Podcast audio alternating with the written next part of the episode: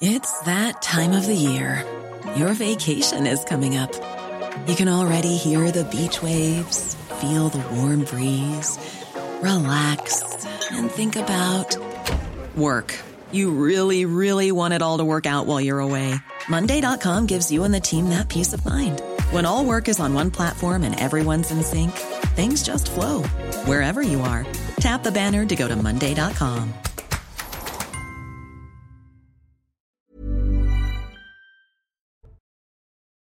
Bonsoir à tous et bonsoir à toutes. Bienvenue dans Punchline ce soir sur CNews. Séquence agitée à l'Assemblée nationale en cette rentrée parlementaire lors d'une question sur les violences faites aux femmes. On verra que la gauche, notamment la France insoumise, n'a pas apprécié l'interpellation de la majorité de Berger en l'occurrence sur ce sujet sensible. De son côté, Julien Bayou a dénoncé l'affaire qui le concerne, qui a été révélée par Sandrine Rousseau. Il ne faut pas confondre féminisme et macartisme. On va en débattre avec mes invités ce soir. Éric Dupont-Moretti ne démissionnera pas malgré sa comparution prochaine devant la Cour de justice de la République.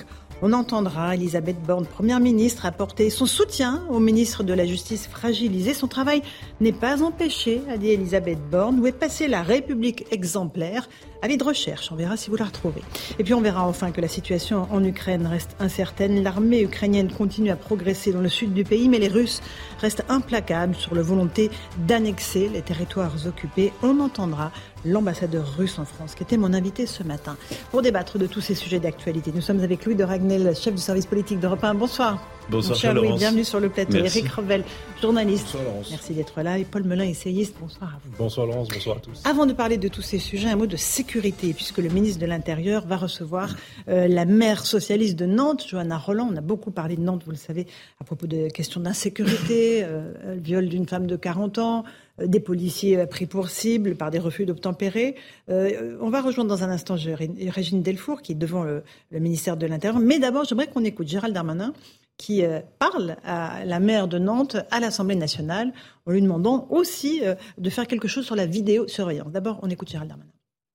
Dans l'agglomération nantaise, cette violence continue. Les faits divers particulièrement ignobles montrent effectivement euh, l'étendue des difficultés que connaît l'agglomération nantaise. Je recevrai Mme la maire de Nantes après les questions au gouvernement. Je veux lui assurer que nous trouverons ensemble, je l'espère, les moyens d'assurer la sécurité de l'agglomération euh, nantaise en l'encourageant à mettre euh, davantage de caméras de vidéoprotection, en embauchant davantage encore de policiers municipaux. Et avec la Première ministre, nous avons décidé pour 2023 l'arrivée d'une unité de, d'une unité de CRS de 200 effectifs supplémentaires à Nantes. J'espère que ceux qui crient voteront les budgets du ministère de la Police dans quelques jours. Voilà, ça c'est pour Gérald Darmanin. Régine Delfour, vous êtes donc place Beauvau avec Jean-Luc Constantini. Qu'est-ce que on attend de cette réunion qui va avoir lieu, qui a peut-être commencé entre Johanna Roland, la maire de Nantes, et Gérald Darmanin?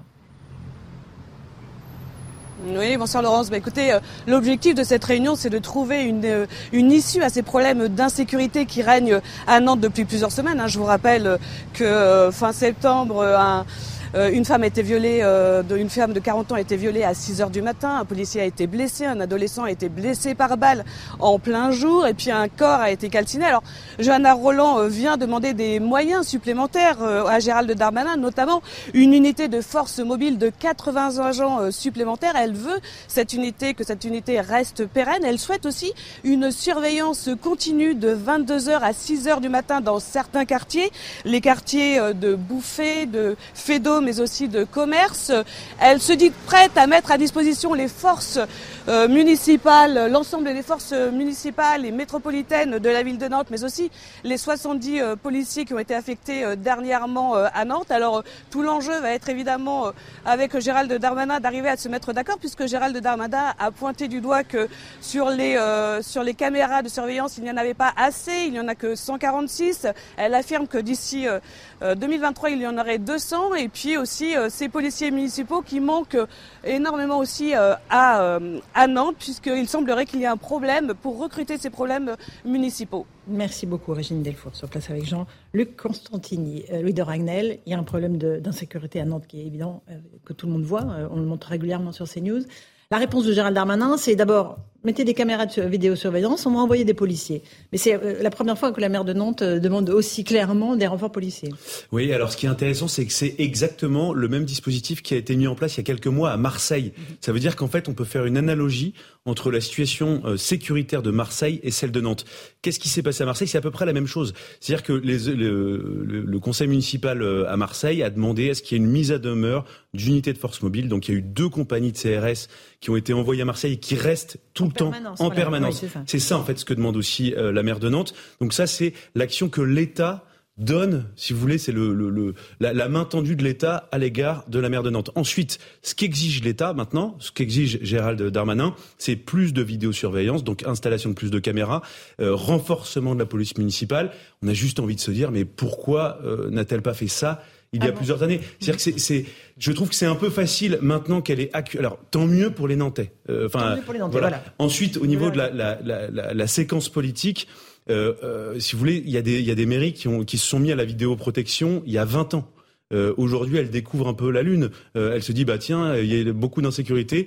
Ma ville subit une campagne de communication abominable, euh, qui n'est pas qu'une campagne de communication puisque ça correspond à une réalité, à des faits. Mais globalement, voilà, ce qui va se faire, c'est en fait ce que Gérald Darmanin a déjà initié, donc à Marseille, mais aussi dans d'autres villes. Et en fait, il a, ça s'appelle le pacte en fait entre l'État, le ministère de l'Intérieur et les mairies. Ça a été fait à Toulouse. Je vous donne des policiers, mais vous mettez des caméras de vidéo sur Ça a déjà été fait à Toulouse et, vous renforcez et ça s'est bien passé le, par exemple, le maire de Toulouse, alors c'est plus facile, c'est Jean-Luc Maudinck, maire de centre droit. Pour Gérald Darmanin, qui est issu de la droite, c'est plus simple. Et donc, qu'est-ce qui s'est Non, mais parce que, en fait, après, il faut rentrer dans le détail. C'est-à-dire que la mairie s'engage, par exemple, à euh, donner plus de places en crèche euh, pour les enfants, par exemple, des policiers, qui arrivent dans la ville.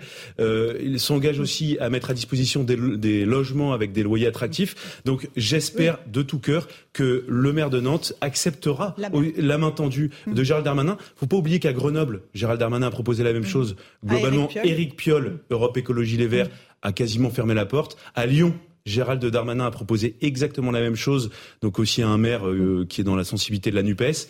Et euh, aujourd'hui, euh, le, le, maire de Lyon demande systématiquement, en fait, juste à l'État de venir l'aider, mais il ne, il ne balaye jamais devant leur porte. J'espère que Johanna Roland, le maire de Nantes, balayera devant sa porte, acceptera la main tendue de l'État, mais aussi acceptera de faire un effort dans l'intérêt de ses habitants. Euh, un tout petit mot, Paul Melun, sur la situation. Oui, mais c'est vrai que toute cette affaire révèle tout de même un, comment dirais-je, un problème récurrent mhm. en matière de lutte contre l'insécurité, qui est celui des prérogatives des élus locaux, des collectivités territoriales, en l'espèce la mairie de Nantes, et l'État central et Beauvau.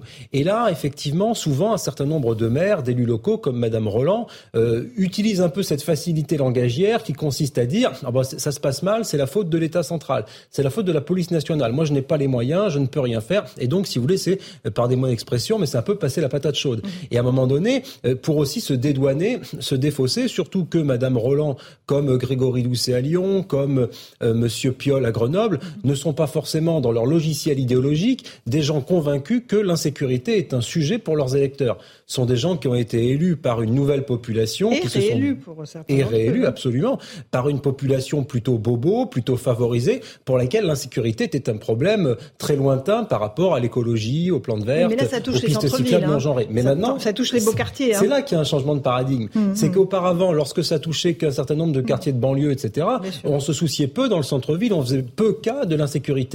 Maintenant qu'elle est au cœur des grandes villes, au cœur des métropoles moyennes, etc., eh bien, vous allez voir que, comme par hasard, un certain nombre d'élus qui voulaient pas entendre mm. parler d'insécurité et pas entendre parler du lien entre insécurité et immigration vont peut-être être obligés de se mettre un peu à la page s'ils veulent être réélus aux prochaines échéances électorales. Éric Revel, la situation à Nantes n'est pas un cas isolé, on l'a vu. Euh, non, alors justement, je vais commencer par ça. Nantes, Bordeaux, Lyon, Grenoble, Nice, ville que je connais bien, euh, Dijon, toutes ces villes. Et moi, je mets en rapport euh, cette montée exponentielle de la violence avec la très bonne enquête qui a été faite par le journal du dimanche euh, sur ces villes, jusque y compris moyennes, qui sont touchées par le trafic de drogue. Parce qu'en réalité, on constate une montée assez parallèle euh, des violences euh, et du trafic de drogue qui touche maintenant des petites et des moyennes villes. Donc c'est pas demain que malheureusement la violence va s'arrêter dans ce pays, sauf si, d'une manière ou d'une autre, on arrive à, à contrecarrer les velléités guerrières des trafiquants. Mais j'aimerais répondre à la question de Louis de Ragnel, mhm. parce qu'il faut se dire les choses Louis de Ragnel posait la question, mais pourquoi euh, la maire de Nantes n'a-t-elle pas installé plutôt euh, des vidéos surveillance, de, surveillance dans sa ville? Ben Moi, j'ai une partie de la réponse.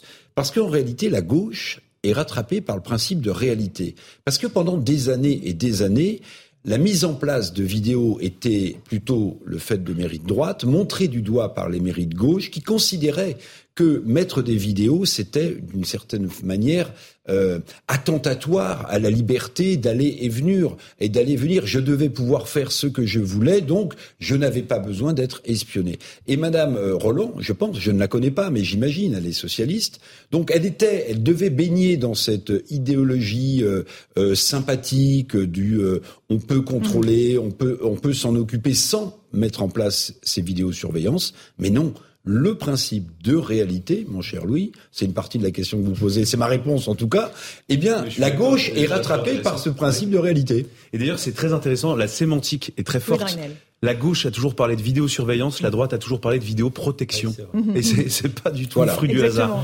Non, non, mais et ces caméras, elles ne servent pas à protéger, évidemment. Elles servent à, pouvoir Bon, c'est pas une caméra qui vous protège d'une agression, mais après on peut retrouver vos agresseurs. Absolument. Donc c'est quand même dans l'intérêt et la protection des Français. Mais ensuite, je trouve que euh, ce débat est intéressant. on est on a basculé en fait dans le tout sécurité privée. Maintenant, il faut que les communes euh, s'équipent, il faut qu'il y ait des polices municipales armées. Donc tout le monde est, un peu dans, cette course euh, un peu effrénée. Euh, maintenant, c'est même Johanna Roland s'y met. Mais je pense qu'il ne faut pas non plus s'exonérer d'une question. C'est-à-dire qu'en fait, vous allez passer d'une ville à l'autre, vous allez changer de trottoir. Selon la couleur politique de la ville, vous allez être plus ou moins protégé.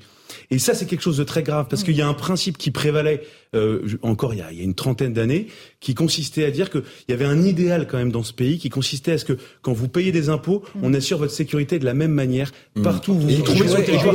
C'est pas contre la police municipale, mais ça veut dire, ça, ça en dit très long. C'est-à-dire qu'on n'a jamais eu autant d'effectifs de sécurité. Le débat dans une seconde avec vous parce que vous avez beaucoup de choses à dire sur la sécurité. Mais il est 17h et, vous savez qu'à 17h, c'est rappel des titres de l'actualité et c'est Mathieu Devez qui est là. Mathieu.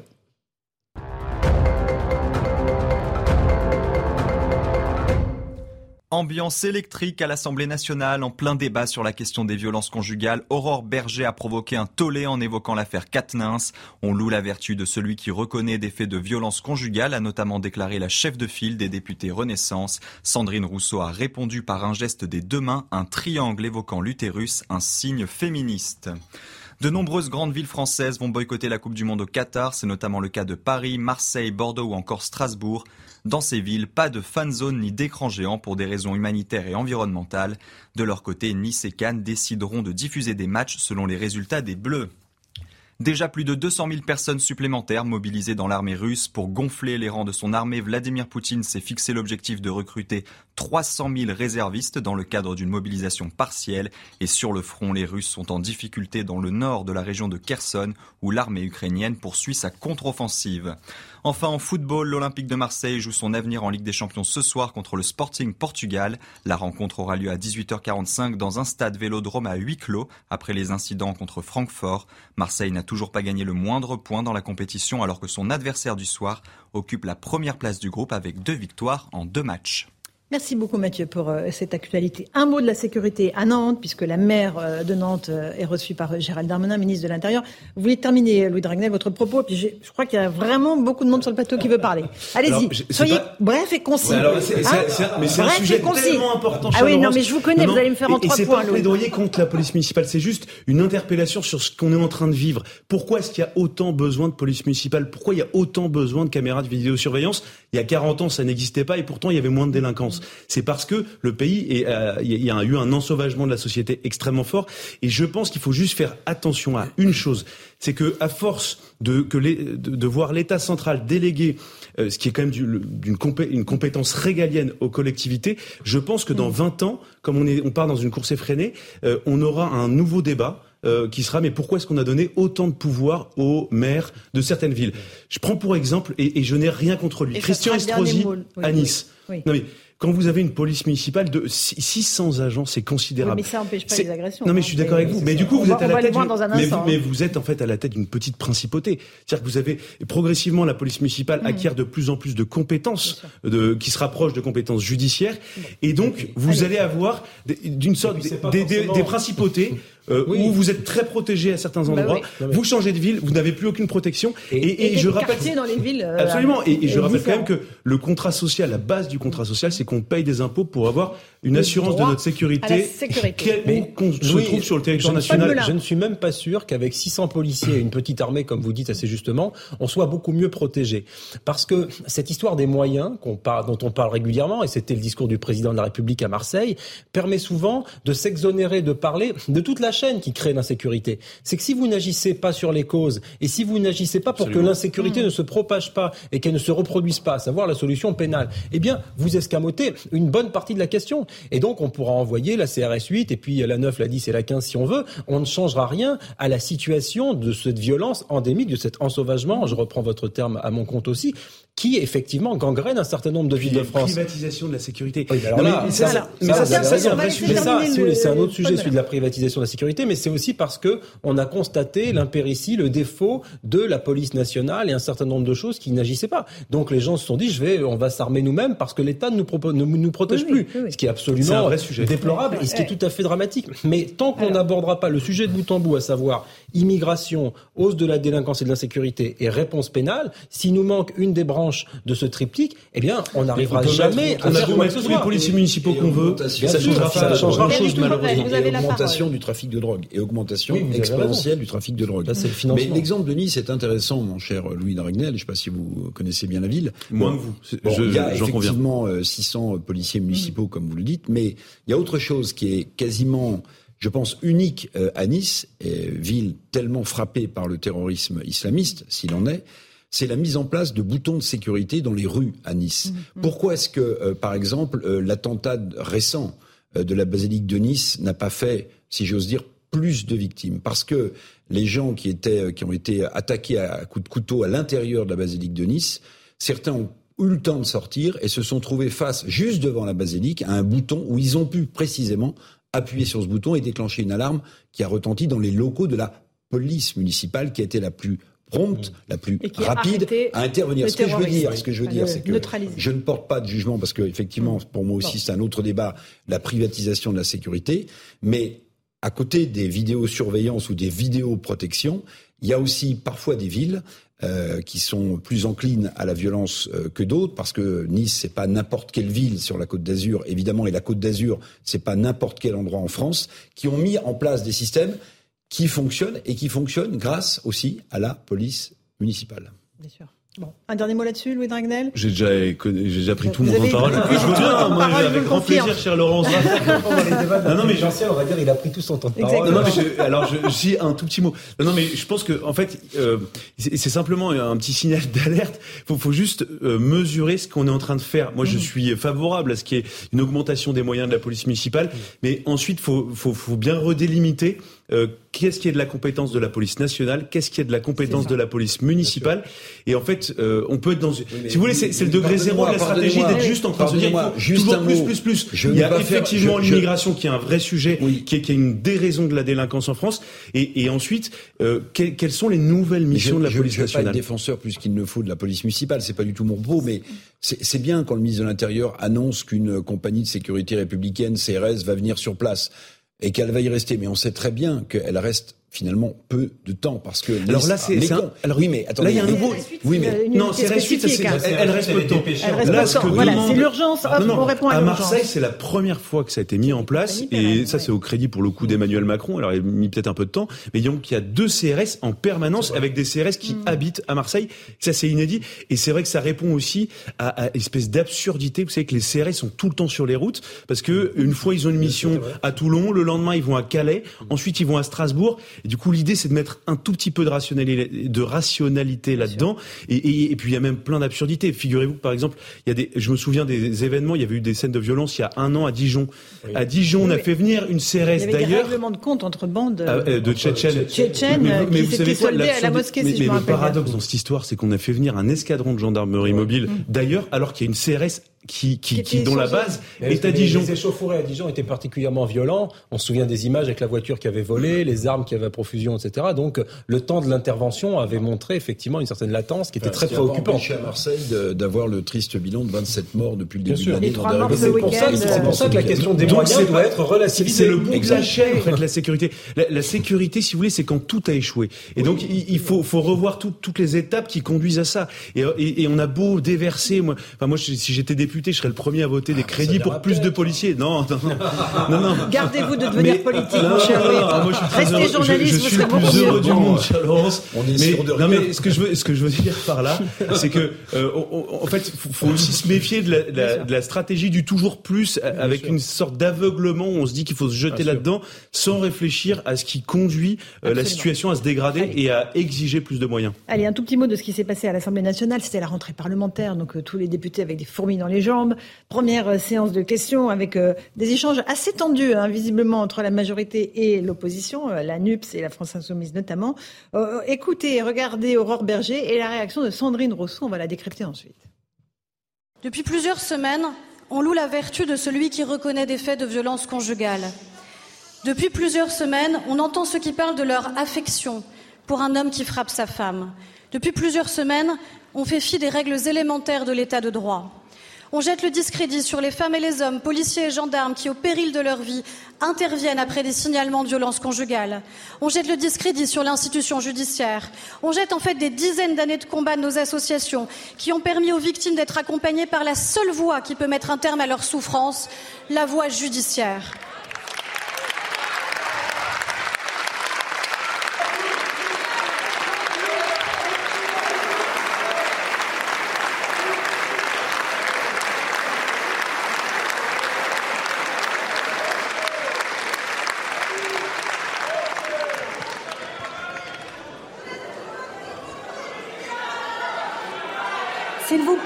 S'il vous plaît, mes chers collègues, seule Aurore Berger a la parole. S'il vous plaît.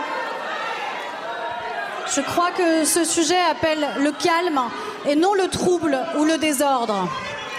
Voilà donc pour euh, ces échanges euh, assez tendus avec la France insoumise. Et là, en l'occurrence, la députée écologiste Sandrine Rousseau, qui fait ce symbole-là, qui est un symbole féministe euh, s'il en est. L'accusation qu'elle porte, euh, Aurore Berger, sur la France Insoumise, c'est face à Frédéric Quatennens et l'attitude de Jean-Luc Mélenchon, Louis Dragnel. Décryptez-nous tout ça un peu. Comment? Décryptez-nous tout ce qu'on vient ah de ben voir. Non, mais là, c'est là, c'est bon, c'est de bonne guerre. Alors il y a le fond et, euh, et avec une charge émotionnelle extrêmement forte. Ensuite, il y a la forme et en fait, la politique reprend toujours ses droits lors des questions au gouvernement. Aurore Berger a voulu euh, faire son coup, euh, clairement, et donc en, même en, en marquant une, un moment de silence, de solennité, et on voit effectivement euh, les sur les bancs de la Nupes, ils sont tous chaos, extatiques, choqués, parce qu'effectivement, ils n'ont rien à répondre compte tenu à la fois de leur division sur cette question-là euh, et puis de, de leur, euh, de, de leur, euh, ils sont complètement il y a des règlements de compte internes. je pense que en coulisses, après, ils ont dû continuer de régler leurs comptes entre eux, puisque si Sandrine Rousseau fait donc ce symbole d'un vagin à l'envers, puisque mhm. c'est ce que ça désigne, ça, symbole, symbole féministe. Elle est la seule à le faire, hein, d'ailleurs. Hein. Voilà. clairement, c'est aussi un signe de défiance à son propre camp, avec ses petits camarades qui sont derrière elle. Euh, et principalement ceux qui sont euh, proches de Jean-Luc Mélenchon. Alors, euh, Paul Malin là-dessus Effectivement, on voit, c'est assez amusant, je trouve assez cocasse de voir la France insoumise totalement médusée, interdite, très mal à l'aise face au discours de Madame Berger. Madame Berger dans son discours qui d'ailleurs rappelle un certain nombre de choses élémentaires, comme d'ailleurs l'avait fait Eric Dupont-Moretti dans sa mhm. conférence de presse il y a maintenant quelques jours, à savoir que on ne doit pas se, se substituer à la justice des tribunaux par une justice privée qui serait exercée dans des partis politiques. Hein, les tribunaux politiques au sein de partis politique, on sait où ça conduit. Et c'est pas vraiment un grand mhm. symbole de démocratie, d'humanisme et de république. Par conséquent, la France insoumise devrait peut-être balayer devant sa porte. D'autant qu'il y a un peu un phénomène de l'arroseur arrosé. Parce que ces gens-là, euh, Madame Rousseau, Monsieur Bayou jadis, voire même peut-être Monsieur Bayou, étaient nombreux pendant des années à expliquer que la droite était sexiste, etc. Oui, bien sûr. ils n'étaient pas du tout observateurs de la présomption d'innocence. C'était des gens qui jetaient en pâture des noms publiquement, des noms d'hommes, et nous expliquant tout cela. Et maintenant, M. Bayou, effectivement, nous parle de macartisme. C'est très impressionnant de voir ce, ce, retournement de veste, si je puis dire, quasiment instantané de la France insoumise, qui, je pense, France est dans une situation de fracture et de fragmentation de ses troupes Absolument. qui est, tout à fait assez, rem... et sur Julien Bayou, c'est quand même très intéressant. Julien Bayou, il y a une semaine, hmm. était au fond du trou. Euh, c'était non mais c'était la personne infréquentable de la DPS. Et là, progressivement, il est soudainement il en train d'être. Il à l'Assemblée cet après-midi. Absolument. Et ce on, soir, on va, donc, on va y venir. On va y venir. Et, et, attendez, soudainement, il est en train d'être réhabilité. Non, mais ça interpelle quand même sur la folie aussi un peu de ce système. pas plus vite que la musique, bah, quand même. Non, mais vous allez voir. Il, attendez, il serait souhaitable qu'il soit Eric réhabilité. Un petit mot sur l'échange qu'on a vu sur. Oui, oui. Bon, oui, oui. Mais Aurore Berger, euh, je veux dire Aurore Berger, euh, ferait, bah, non mais je vais vous dire parce que je suis euh, dans, les deux, dans les deux cas de figure, je suis assez consterné parce que Aurore Berger avec la la majorité Renaissance ensemble, je sais plus comment on les appelle. En Alors c'est Renaissance dans ensemble. Renaissance. Voilà, c'est la firme. Donc, donc euh, voilà, quand, quand on a essayé de faire passer euh, en douce une réforme des retraites euh, euh, dans un projet de loi de modification sur la sécurité sociale, si vous voulez, pour moi c'est une forme de, de diversion que d'attaquer la France insoumise sur ce sujet alors qu'il mérite de l'être. Mais évidemment que les gens sont hébétés. Mais où je suis complètement tétanisé et, ah. et ben, je vais vous dire, c'est que Berger, je vois bien, je vois bien la diversion politique qu'elle essaie de mettre en place en surprenant tout son monde. Et effectivement, les députés de la France insoumise sont comme hébétés, ils sont assis, ils sont chaos debout. Et puis la vulgarité, pardonnez-moi, de Madame euh, Rousseau. Pourquoi? Parce que, mais, c'est un symbole mais, féministe, mais parce mon que, cher. mais si vous voulez, mais si vous voulez, si vous voulez, entre, entre manger, entre manger ses morts, entre manger ses morts de Madame Obono, entre le vagin à l'envers. Mais vous parlez de Madame Rousseau, vous mélangez tout. Mais non, je mélange pas tout. Je mélange pas tout. C'est un fil conducteur à la France insoumise. Je peux vous le dire, euh, Laurence Ferrari. Je trouve, je trouve que Madame Rousseau n'est pas à la France insoumise. Elle est à Europe Écologie. Mais pardon, mais c'est espèce de de, de, de, de longues dérives, de, d'affaiblissement du, du rôle, du statut de député de la République.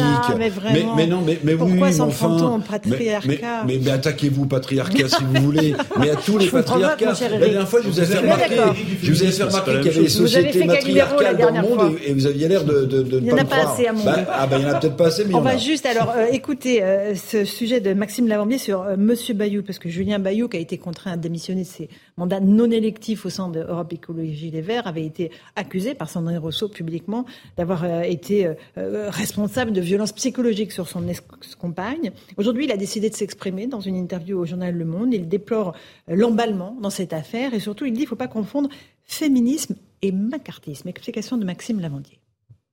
Sa parole était attendue. Une semaine après avoir démissionné de la direction de son parti, Julien Bayou s'est exprimé pour la première fois dans un entretien publié dans Le Monde. L'ancien secrétaire national d'Europe Écologie Les Verts déplore l'emballement médiatique et charge son accusatrice, Sandrine Rousseau, estimant qu'elle est allée trop loin. Il n'y a pas d'affaire Bayou, il n'y a pas d'accusation. Je suis dans la situation de quelqu'un innocent des faits dont on ne l'accuse pas. Elle est allée trop loin, et tout le monde le mesure. Pour moi, il ne faut pas confondre féminisme et macartisme. Julien Bayou pointe également la cellule mise en place par le parti, qu'il juge nécessaire mais fondamentalement insuffisante. J'ai demandé à quatre reprises à la cellule d'être auditionnée. Ce principe essentiel n'est pas respecté. Questionné sur son avenir politique et absent lundi à la rentrée parlementaire, Julien Bayou assure qu'il sera sur le banc de son groupe mardi. Je n'ai pas quitté mon parti, je continue de penser que l'écologie est nécessaire. Je suis investi d'un mandat, je compte bien le mener. Le député de Paris et l'ex-candidate à la primaire se retrouveront jeudi et vendredi à Strasbourg pour les journées parlementaires d'Europe Écologie Les Verts. Et ça va être rock'n'roll, ces journées parlementaires chez les Verts. Alors, non, mais alors, attendez, le fond, c'est féminisme, et, les mots ont un sens macartiste. C'est-à-dire chasse aux sorcières, on s'en rappelle. Oui. À l'époque, c'était les communistes. Hein, Absolument. Qu'on traquait aux États-Unis. revenir sur cette comparaison entre macartisme et féminisme, parce que vous m'auriez fait un bingo, vous m'auriez dit qui a comparé macartisme et féminisme, j'aurais réfléchi, j'aurais dit peut-être, je sais pas, Alain Finkielkraut, Éric Zemmour, Michel Onfray, euh, De Villiers, mais j'aurais jamais pensé que ça puisse être Julien Bayou. Alors c'est ça qui est formidable, c'est que Monsieur Bayou, maintenant que lui-même est touché par ce macartisme, parce que moi je pense que cette expression est tout à fait justifiée, eh bien lui, il s'aperçoit tout à coup qu'il y a effectivement une forme de macartisme dans son parti. Mais que n'a-t-il pas fait pendant toutes ces années, pendant toutes ces affaires, avec ces commissions de violences sexistes et mhm. sexuelles, de VSS, comme on dit maintenant C'est lui qui les a mises en place, Absolument. le secrétaire général de ce parti. Le, le docteur bah, Frankenstein ne contrôle plus sa créature. C'est comme Jean-Luc Mélenchon. Ces gens-là se font renverser par cela même qu'ils ont engendré, créé. Donc si vous voulez, ils peuvent s'en prendre aussi qu'à eux-mêmes à un certain moment. Mhm. C'est que un certain nombre de leaders de la gauche euh, intersectionnelle, woke de la Nupes, mhm. euh, qui ont pris une, une ampleur très importante ces dernières années, ont créé les conditions de leur propre destitution programmée. Ils vont tous être éliminés les uns après les autres par Madame Rousseau et ses amis. Bah, moi, je, ne m'en étonne pas, mais en tout cas, je trouve ça un peu cocasse aujourd'hui. Vous êtes en train de fourbir vos armes. je non, non, je ne retire rien, j'approuve à 100%, mais je rajouterai une chose, c'est que c'est marrant parce que euh, l'histoire ne sert jamais à décrypter le présent. Parce que à chaque fois que vous avez une révolution, Révolution. La révolution dévore ses enfants. La révolution dévore ses enfants. 1917. Une révolution. 1917. Je sais pas si vous vous souvenez. Vous avez trois partis en, en, en Russie, les SR de gauche, les bolcheviks et les mencheviks. Et pour que les bolcheviks euh, l'emportent, bah, les mencheviks et les SR de gauche, ils passent à la trappe d'une manière violente. Et ben c'est ce qui arrive à Monsieur Bayou. C'est-à-dire qu'il est dévoré par la révolution idéologique qu'il avait mise en place dans son propre parti mais quand même, Madame Rousseau, vous avez trouvé que je m'acharne, ma chère Laurence. Mais, quand même, attention. mais quand même, euh, pour parler de pour parler de ces comités de salut public, puisque je fais un parallèle avec la Révolution. Mais enfin, c'est quoi cette justice parallèle à l'intérieur C'est pas une justice. Bah non, bah non, mais justement.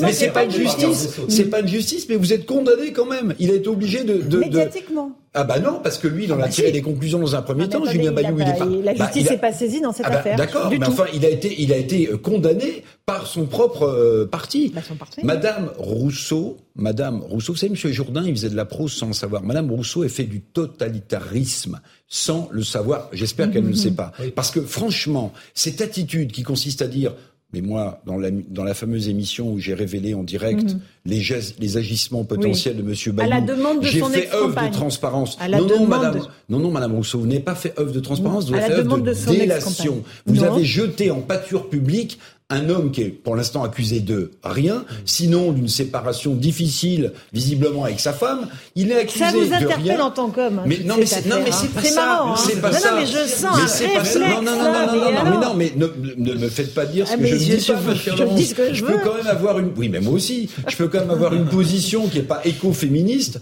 sans pour autant être accusé d'être un macho euh, pur et dur. Ce que je veux dire, c'est que en politique, j'ai jamais vu euh, quelque chose comme ça, un objet non identifié politique comme Madame Rousseau. Ah, mais, ça. mais attendez, mais, mais ça vous interpelle en fait. Mais non, mais c'est pas ça. ça interroge. Mais, mais, mais encore une fois, si on était en pleine révolution euh, mais nous sommes en pleine révolution. Mais attendez, ah bah écoutez, alors je ne le savais pas, il faut, m'expliquer. Mais, mais, mais, mais, vous voyez, vous voyez ce qui serait passé pendant la terreur avec des gens comme ça? Mais c'est épouvantable. attendez, elle n'a pas demandé sa démission, premièrement. Non, mais elle a essayé de le guillotiner politiquement. Elle a essayé de le guillotiner politiquement. Elle a révélé une affaire que l'ex-compagne de Julien Bayou lui a demandé de révéler. Parce que c'est son concurrent. Voilà. La fin et l'ambition de Madame Rousseau justifient tous les moyens, c'est incroyable. Et moi, je suis entièrement d'accord avec ce que vient de dire Eric Revel. Ah ça m'étonne, tiens. Est-ce que ce que vient de faire euh, Madame Rousseau est objectivement gravissime. C'est-à-dire que euh, pour l'instant, il n'y a pas de plainte. Il y a eu une mise en place d'une commission interne mhm. précisément pour recueillir un comité de salut public interne. À quatre reprises, Julien Bayou demande à être entendu. Est-ce qu'il savait il connaissait pas les statuts de la, la, propre structure qu'il a mis en place? Bah si, mais il devait être entendu du coup. Oui, mais, mais, ces statuts ne lui convenaient pas quand il était victime Le statut pour le secrétaire général n'avait pas été prévu. D'accord, et bien sûr, mais euh, bah, attendez, euh, le problème c'est que normalement la loi s'applique de la même manière pour tout le monde que vous soyez.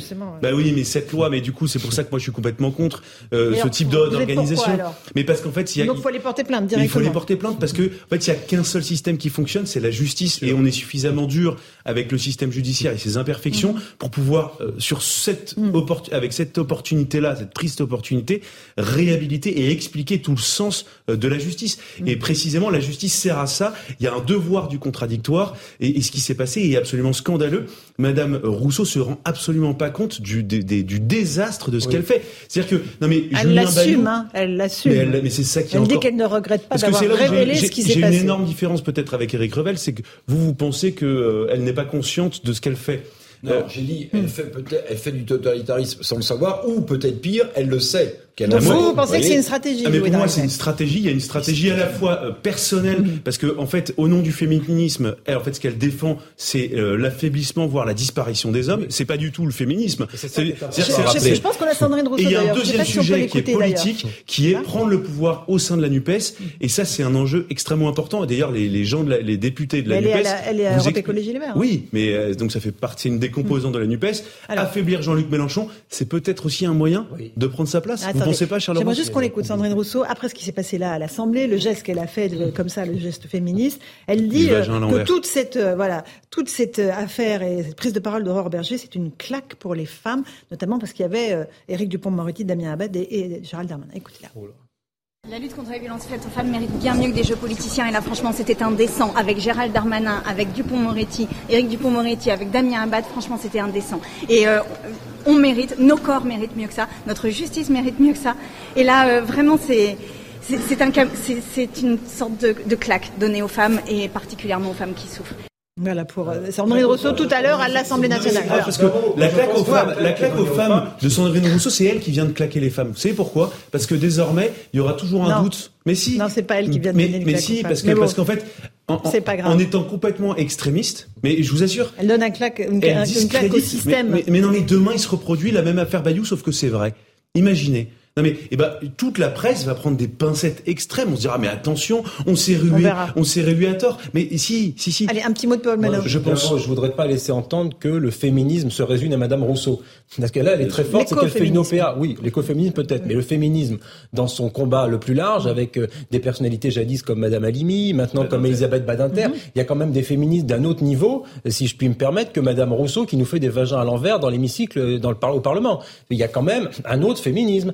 J'ai entendu des propos de Madame Badinter. Un féministe qui, vous convient mieux, qui bah, vous dérange moins. Personnellement, celui de Madame Badinter me paraît beaucoup plus intelligent, beaucoup plus sourcé, beaucoup plus sain, parce que Madame Badinter ne part pas en guerre contre les hommes.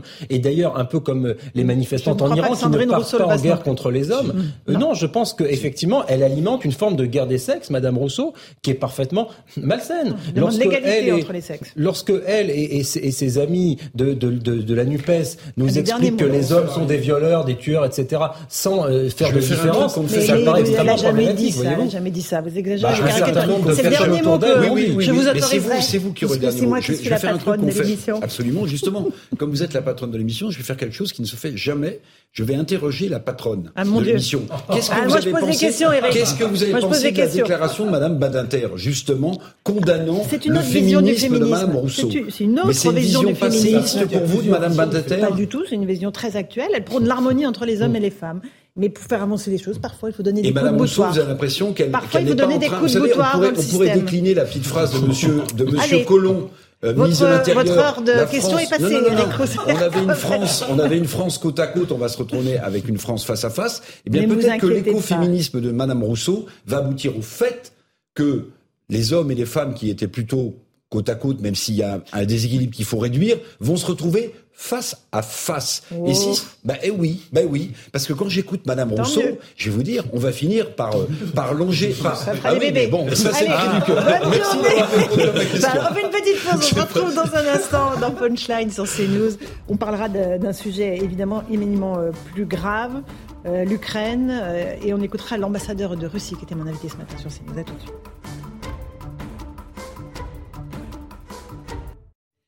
17h31, on en direct sur CNews dans Punchline. Tout de suite, le rappel des titres de l'actualité avec Mathieu Devez.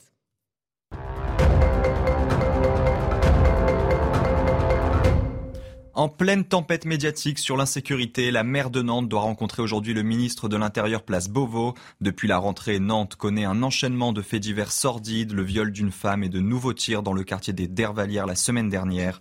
L'objectif pour Johanna Roland est de lutter contre cette insécurité en donnant à Nantes plus de moyens de police et de justice. Plus de dix ans après la mort de Mohamed Merah, six femmes de l'entourage de sa famille ont été interpellées à Toulouse et Albi. Elles ont été placées en garde à vue dans le cadre d'une enquête du parquet national antiterroriste. Les six femmes sont soupçonnées d'avoir séjourné en Syrie en 2013 et 2014. Enfin, une information qui ne va pas réconcilier le sport et la lutte contre le réchauffement climatique. Les Jeux asiatiques d'hiver 2029 auront lieu dans le désert d'Arabie saoudite. Près d'une cinquantaine d'épreuves sur neige ou glace devront se dérouler à Neom, une mégapole futuriste en construction près de la mer Rouge. Merci beaucoup Mathieu Devez pour ce rappel des grands titres de l'actualité. On est toujours avec Louis de Ragnel d'Europe 1, avec Paul Melun et Eric Revel, le journaliste. Euh. Et on échange toujours dans la plus grande cordialité, amitié, mais on se dit les choses sur ce plateau. On va parler de l'Ukraine euh, maintenant parce que les forces ukrainiennes continuent leur progression dans le sud du pays.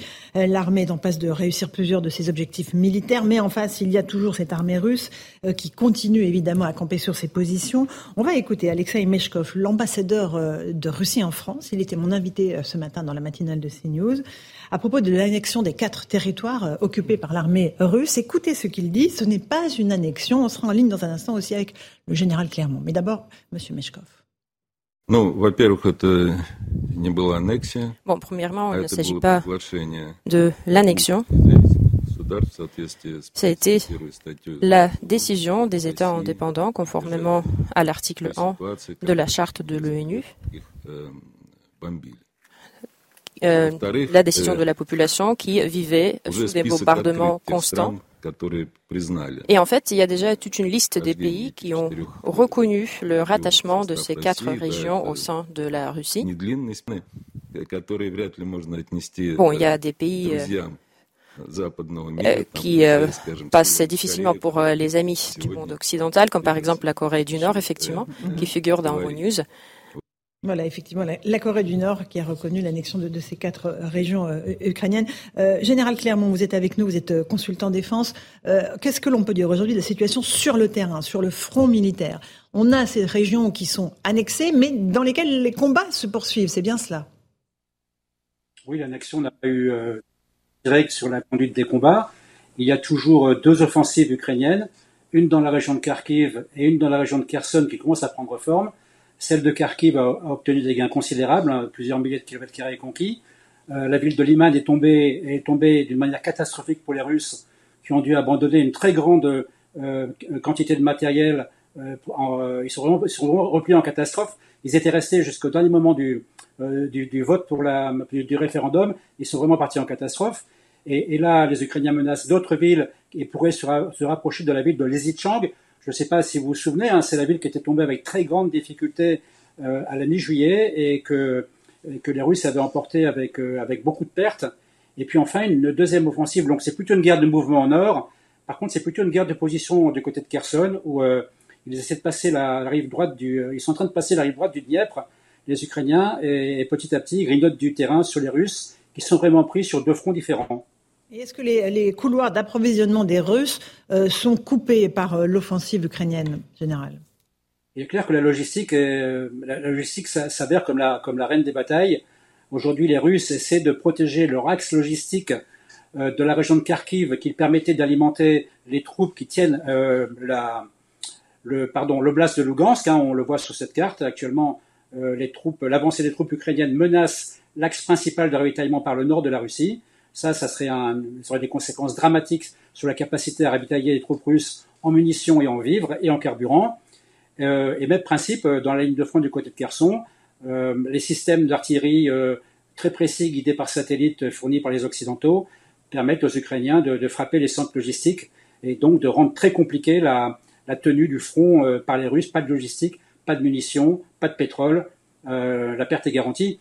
D'ailleurs, sur les 200 000 combattants russes qui ont été évoqués par l'ambassadeur, je pense que le, chiffre est, très largement euh, surestimé aujourd'hui. Euh, ils sont plus proches de 150 000 sur un front d'un millier de kilomètres, et sur ces 150 000, il y a à peu près 50 000 qui ne font que de la logistique. Donc euh, en fait, les combattants sont moins de 100 000. Mhm. Moins de 100 000 et, menacés par les, à certains endroits par les troupes ukrainiennes. Euh, on a aussi évoqué la question des pertes côté russe. 6 000 selon l'ambassadeur russe. Vous, vous estimez, le renseignement américain notamment, estime beaucoup plus, euh, de façon beaucoup plus importante le nombre de pertes de soldats russes. Non, il y a eu un certain nombre de contre-vérités qui ont été dites par l'ambassadeur au cours de l'interview. Celle-ci en fait partie. le nombre de pertes côté russe est, est, beaucoup, plus, est beaucoup plus élevé que 6 000. Euh, et d'ailleurs, il est également beaucoup plus élevé du côté ukrainien que ce qu'on veut nous dire, parce que cette guerre euh, fait un très grand nombre de morts, elle utilise beaucoup d'artillerie, euh, et le nombre de morts est considérable, on peut multiplier tout ça par 10, on ne doit pas être très loin de la vérité. Vous restez avec nous, Général Clément. On écoutera à nouveau M. Meshkov dans un instant. on apprend, on vient d'apprendre qu'il y a un important recul russe dans la région de Kherson, selon des cartes de l'armée russe, Louis de Ragnel. C'est-à-dire que là, le front n'est absolument pas stabilisé, malgré l'annexion, euh, la mascarade, comme disent euh, encore une fois nos gouvernements, euh, des régions dans lesquelles se déroulent toujours des combats. Absolument, j'ai l'impression que ça semble de, plus en plus compliqué là pour Vladimir Poutine. On voit bien qu'il a euh, décrété un peu cette annexion, alors avec ses euh, pseudo-référendums, euh, pour essayer de marquer un peu le, terrain, essayer de, même de s'auto-convaincre que ces territoires désormais étaient russes. Sauf qu'on voit bien, et le général Clermont vient de l'expliquer très brillamment, en fait, tout ça, c'est de la fiction. et donc, effectivement, les troupes russes reculent. On voit que Vladimir Poutine, à deux reprises ces derniers mois, signe des décrets ou décide le recours à des réservistes ou euh, à des jeunes appelés euh, qui n'ont jamais tenu des armes manifestement. C'est très intéressant d'ailleurs. Euh, des réservistes qui n'ont jamais combattu, ça n'existe manifestement qu'en Russie. En France, en tout cas, par exemple, un réserviste opérationnel, c'est quelqu'un qui, est possiblement déployable. Sinon, c'est des appelés. Absolument, exactement. Et donc tout, tout ça sont quand même autant de symptômes d'un affaiblissement mhm. de, de, de, la Russie. Après, c'est simplement pour apporter une toute petite nuance.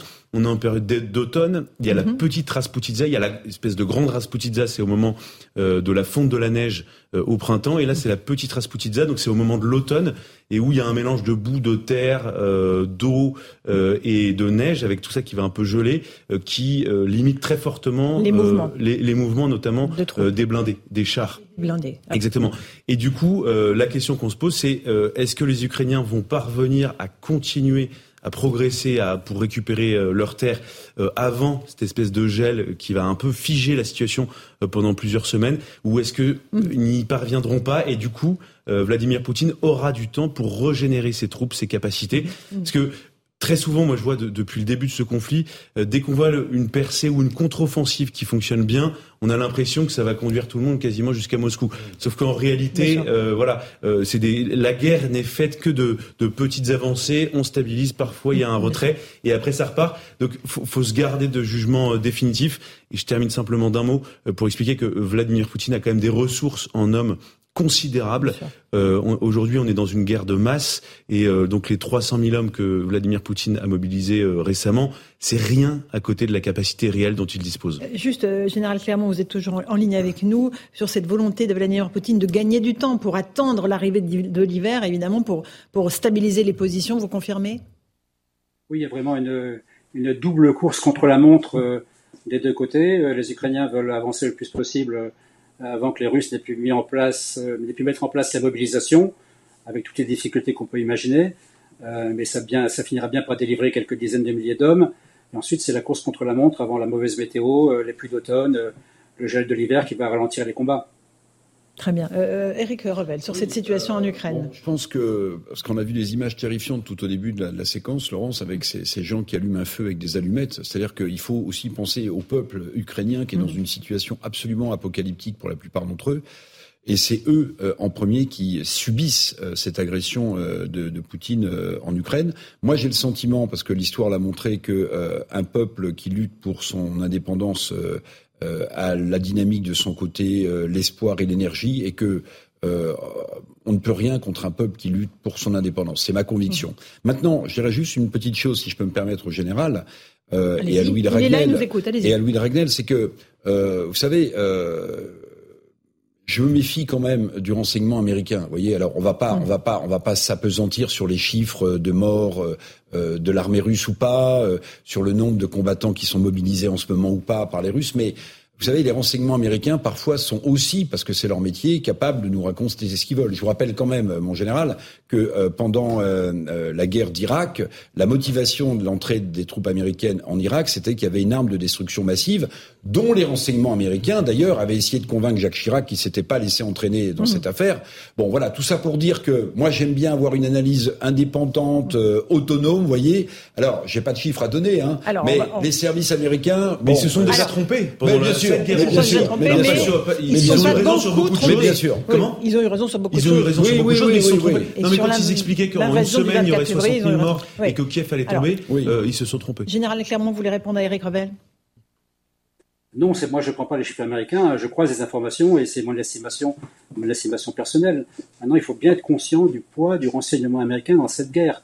Le, poids du renseignement tactique est considérable. Les Ukrainiens savent précisément où chaque, et chaque unité, chaque paire d'artillerie, chaque char, sa poste de commandement, ça démultiplie l'efficacité des forces ukrainiennes. Et ça, c'est vraiment ce qui fait la différence aujourd'hui. Pardonnez-moi, entre le poids, vous avez raison, dans cette guerre des services euh, américains et ce qu'ils nous disent ou ce qu'ils veulent bien nous dire, il y a peut-être une petite différence. Personne ne conteste le fait que le renseignement américain soit nettement supérieur au renseignement russe et qu'il a des informations. Mais entre ce qu'il donne, ce qu'il analyse et ce qu'il laisse filtrer, parce que la guerre c'est aussi une communication, il y a peut-être un écart quand même. Non, non, bien sûr, il y a, La, communication fait partie de la guerre et, chacun a intérêt à, à, tordre les informations en fonction de ses intérêts. Il s'adresse, chacun s'adresse à différentes à différents acteurs, les armées, la population, l'Occident, l'adversaire. Donc la communication, il faut prendre tout ça avec beaucoup de précautions. Euh, j'aimerais qu'on écoute un, autre extrait de ce que disait ce matin l'ambassadeur russe en France à propos justement des Américains, parce qu'on voit évidemment le retour de la grande rivalité entre États-Unis et Russie. Écoutez ce que disait euh, M. Meshkov.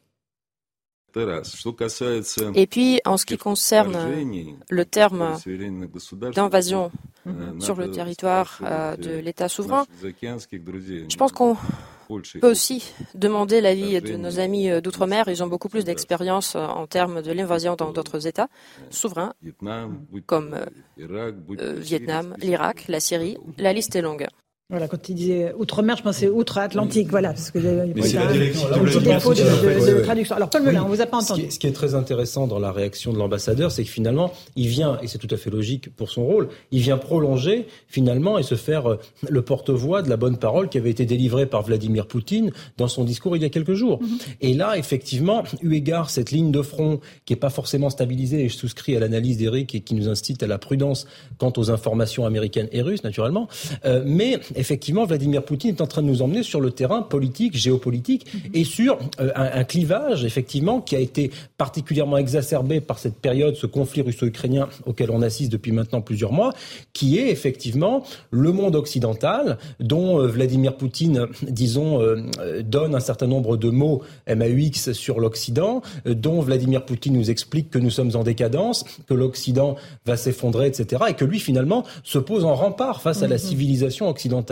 Et effectivement, dans le, comment dirais-je, cette confrontation euh, russo-ukrainienne vient cristalliser cette nouvelle, euh, comment dirais-je, cette nouvelle géopolitique mondiale qui est alimentée par Joe Biden, qui traite de boucher Vladimir mm-hmm. Poutine et qui parle de crimes contre l'humanité. Alors effectivement, en termes de crimes contre l'humanité, ils s'y connaissent, les Américains, hein. de bombes atomiques, un certain nombre d'attaques au napalm au Vietnam, un certain nombre de choses plus récentes en Irak. Donc je crois que chacun ferait bien de balayer devant sa mm-hmm. porte. Mm-hmm. Et puis ensuite, effectivement, les Russes de leur côté aussi, qui tire à boulet rouge contre l'Europe de l'Ouest et contre les États-Unis d'Amérique. Mhm. Et donc, finalement, c'est très inquiétant pour la paix, c'est très inquiétant pour un possible cessez-le-feu. Et je pense qu'on devrait réfléchir à toutes les initiatives qui devraient favoriser la paix. Euh, Général Clermont, vous nous avez écouté, on viendrait d'écouter euh, M. Meshkov, il m'a aussi dit ce matin que, honnêtement, selon lui, euh, les Russes n'avaient aucun intérêt à utiliser une arme nucléaire tactique à l'heure où on se parle. Est-ce que c'est de nature à vous rassurer ou pas? Alors, il n'a pas dit tout à fait ça. Hein. Il, a, utilisé une phrase. D'abord, il a rappelé la doctrine russe, hein, avec les deux cas d'usage de l'arme nucléaire. Il a rappelé quand même que même s'il n'y a pas d'attaque nucléaire de l'adversaire, euh, et si l'avenir si, de la Russie, l'existence de l'État russe est en jeu, on peut recourir aux armes nucléaires. Et il a, il a dit une phrase dans, laquelle chaque mot compte. Hein. Pour l'instant, il n'y a pas de raison d'utiliser l'arme nucléaire tactique. Je crois que pour l'instant, c'est ce que je vous disais, donc oui. Pour l'instant, il n'y a pas de raison, il n'y a pas d'intérêt pour la Russie d'utiliser une arme nucléaire tactique. Il n'y a pas de raison d'utiliser l'arme nucléaire tactique. C'est ça. Donc c'est de nature à vous rassurer ou pas? Ah ben, il vaut mieux qu'ils disent ça que l'inverse. Hein. C'est plus rassurant que de dire euh, on va l'utiliser la semaine prochaine. Euh, maintenant, la menace euh, de l'arme nucléaire, quelle qu'elle soit, tactique ou un peu moins tactique, elle restera présente pendant ce conflit. ça fait partie de la menace, ça fait partie de la possession d'armes nucléaires on les a assez pro menacés et on les a, c'est pas pour pas menacer. Donc la menace est omniprésente, elle est inquiétante, euh, elle est agaçante, elle est perturbante. Euh, mais aujourd'hui, les conditions, et je pense que l'ambassadeur l'a dit, ne sont pas réunies pour passer à la, frappe nucléaire. Euh, y a, ça, créerait plein de difficultés, ça créerait des conséquences.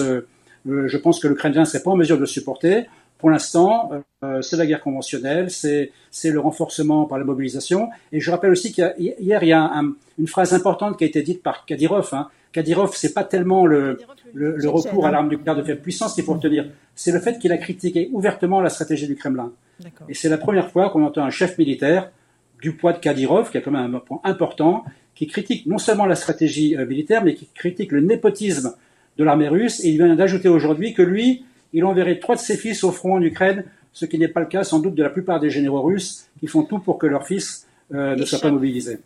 Évidemment, et ses fils de, de Kadyrov ont 14, 15 et 16 ans.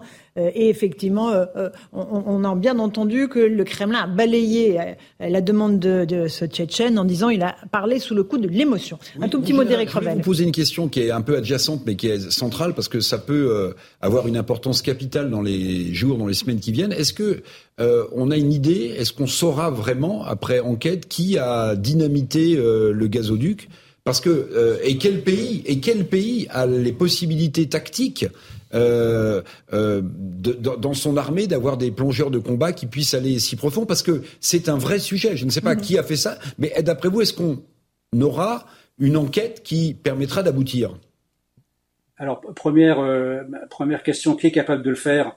70 mètres de profondeur toutes les forces spéciales de tous les pays, à peu près bien constituées, sont capables de le faire. C'est pas très profond, 70 mètres. Euh, poser des charges s'en aller, ça ne doit pas être très difficile à faire.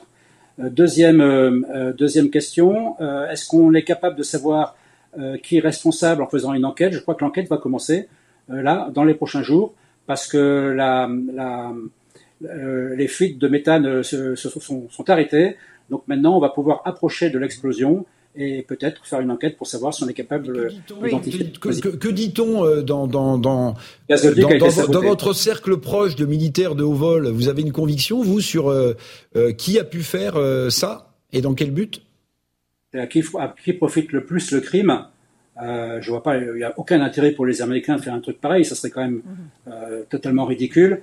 Bah, apparemment, tant qu'à faire, puisque, puisque les gazoducs ne fonctionnent plus, est-ce que Poutine veut faire jouer les assurances? Euh, Est-ce qu'il veut faire en sorte de continuer à diviser les Occidentaux en, en, en, en ayant réalisé ce sabotage?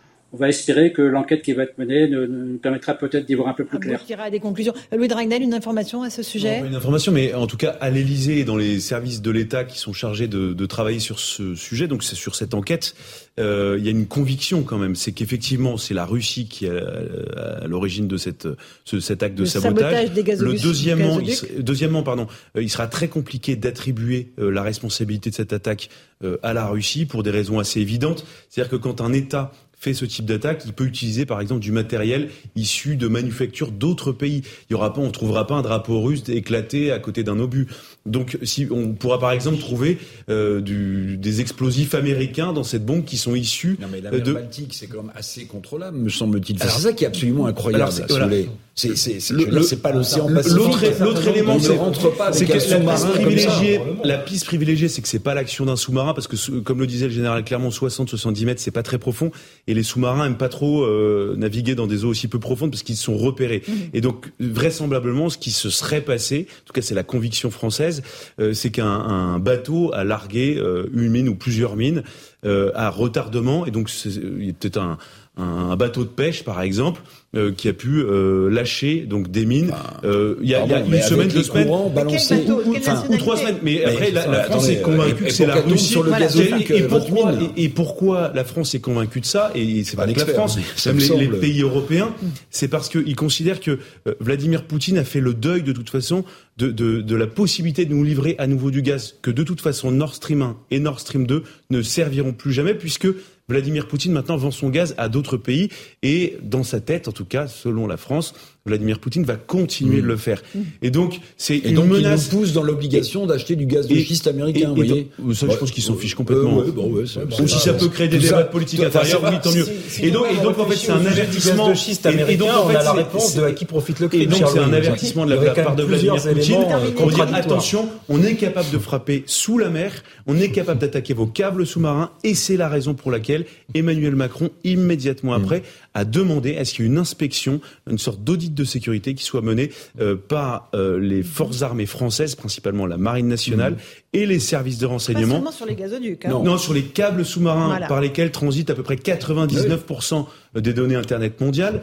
Et, et donc, euh, il y a une trentaine de méga câbles euh, en France, enfin qui arrivent en France et qui partent de France. C'est à peu près la taille d'un tuyau d'arrosage. et tout transite les données bancaires, les données des hôpitaux. En général, au moment pour cette première partie de Punchline. On se retrouve dans un instant dans Punchline sur CNews et sur Europe 1. On continuera à parler de l'Ukraine et de la Russie. Merci au général Clermont de nous avoir accompagnés dans cette première partie. À tout de suite sur Europe 1 et CNews.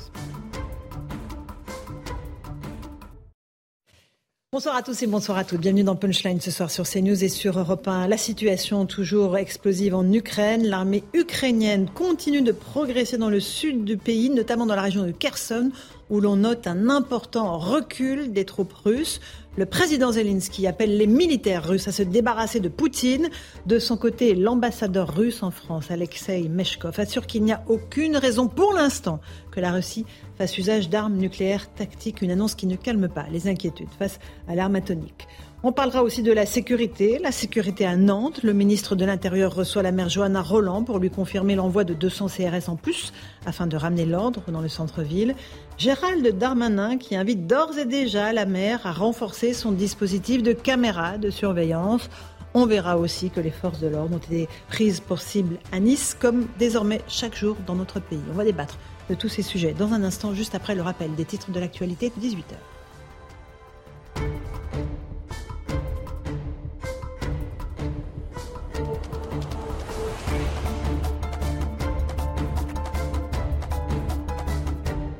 Et il est pile 18h. Bienvenue si vous nous rejoignez à l'instant sur Europe 1 et sur CNews. Ambiance électrique à l'Assemblée nationale en plein débat sur la question des violences conjugales, des violences faites aux femmes. Aurore Berger a provoqué un tollé en évoquant l'affaire Adrien Quatennens, soupçonné de violence sur son ex-compagne.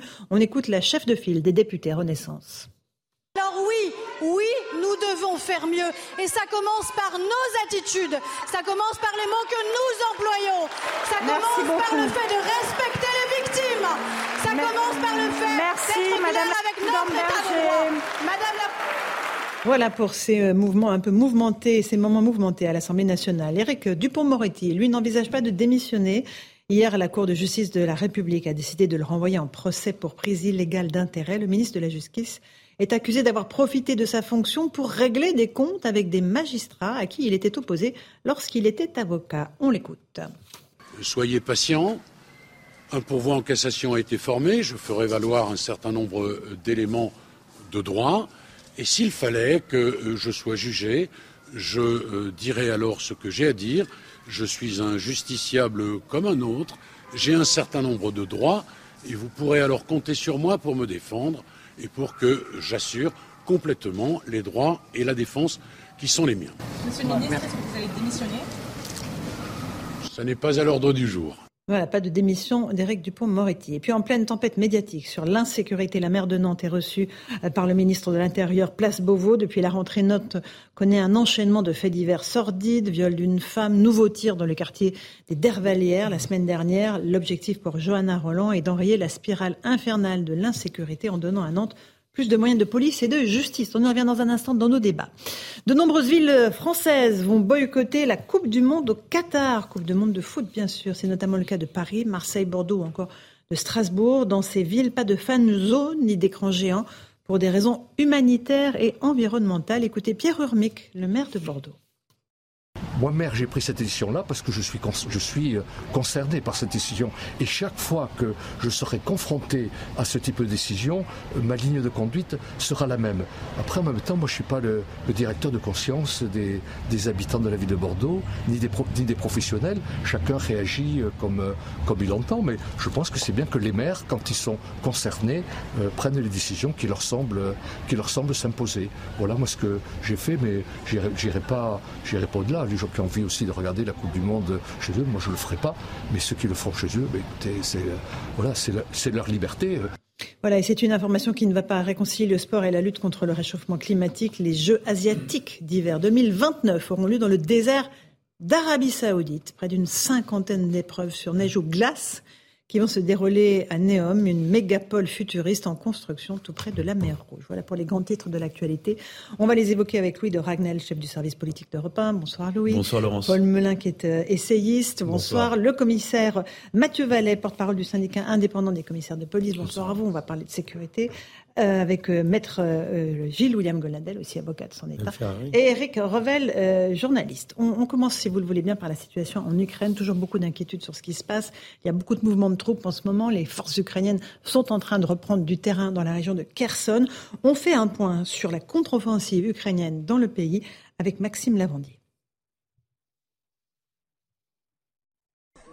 Sur cette vidéo amateur, des soldats qui brandissent fièrement le drapeau ukrainien et qui appelle à brûler et à s'essuyer les pieds sur le drapeau russe, dans la région de Kherson, au sud de l'Ukraine. C'est un vrai chiffon ce drapeau. On devrait nettoyer nos bottes avec. Si l'armée ukrainienne poursuit sa marche vers l'Est, de son côté, le président ukrainien se félicite de la libération de plusieurs villes. L'offensive de nos combattants se poursuit. De nouvelles localités ont été libérées dans plusieurs régions. Des combats acharnés se déroulent sur le front. L'issue est évidente. De plus en plus d'occupants tentent de fuir. L'armée ennemie subit de plus en plus de pertes. Il y a une prise de conscience. La Russie a commis une erreur en s'engageant dans cette guerre. Sur place, les forces russes admettent des percées ukrainiennes, notamment à Liman, dans la région de Donetsk, à l'est. De son côté, le ministre russe de la Défense s'est félicité de la mobilisation de la population. Depuis le 21 septembre, une mobilisation partielle est menée dans le pays. À ce jour, plus de 200 000 personnes ont rejoint l'armée.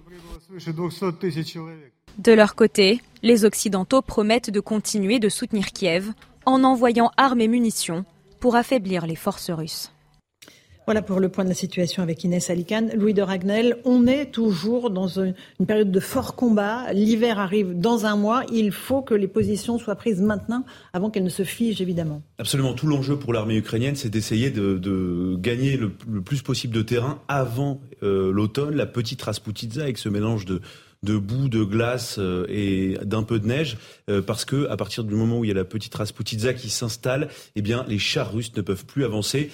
Pour Vladimir Poutine, bien l'objectif est tout inverse. Euh, l'objectif, c'est surtout de figer les positions le plus vite possible, d'essayer de reculer le moins le, moins possible euh, pour précisément essayer de se régénérer pendant cette période de gel.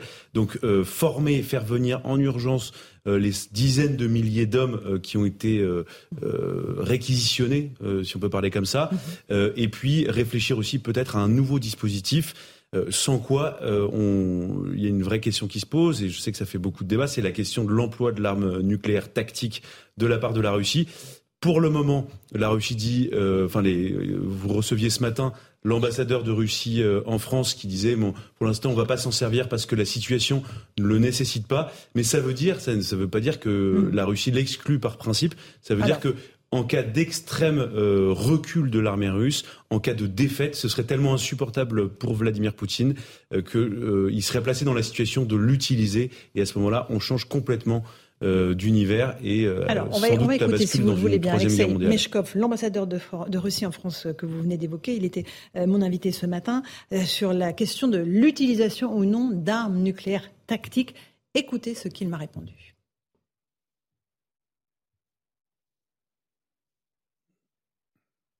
Il n'y a que deux éléments qui permettraient euh, de faire recours à l'arme nucléaire. Premièrement, c'est l'attaque euh, avec l'utilisation euh, des armes nucléaires contre la Russie ou ses alliés, ou l'attaque à l'arme conventionnelle mais à condition que c'est l'existence même de notre État qui, en, qui en est sous menace.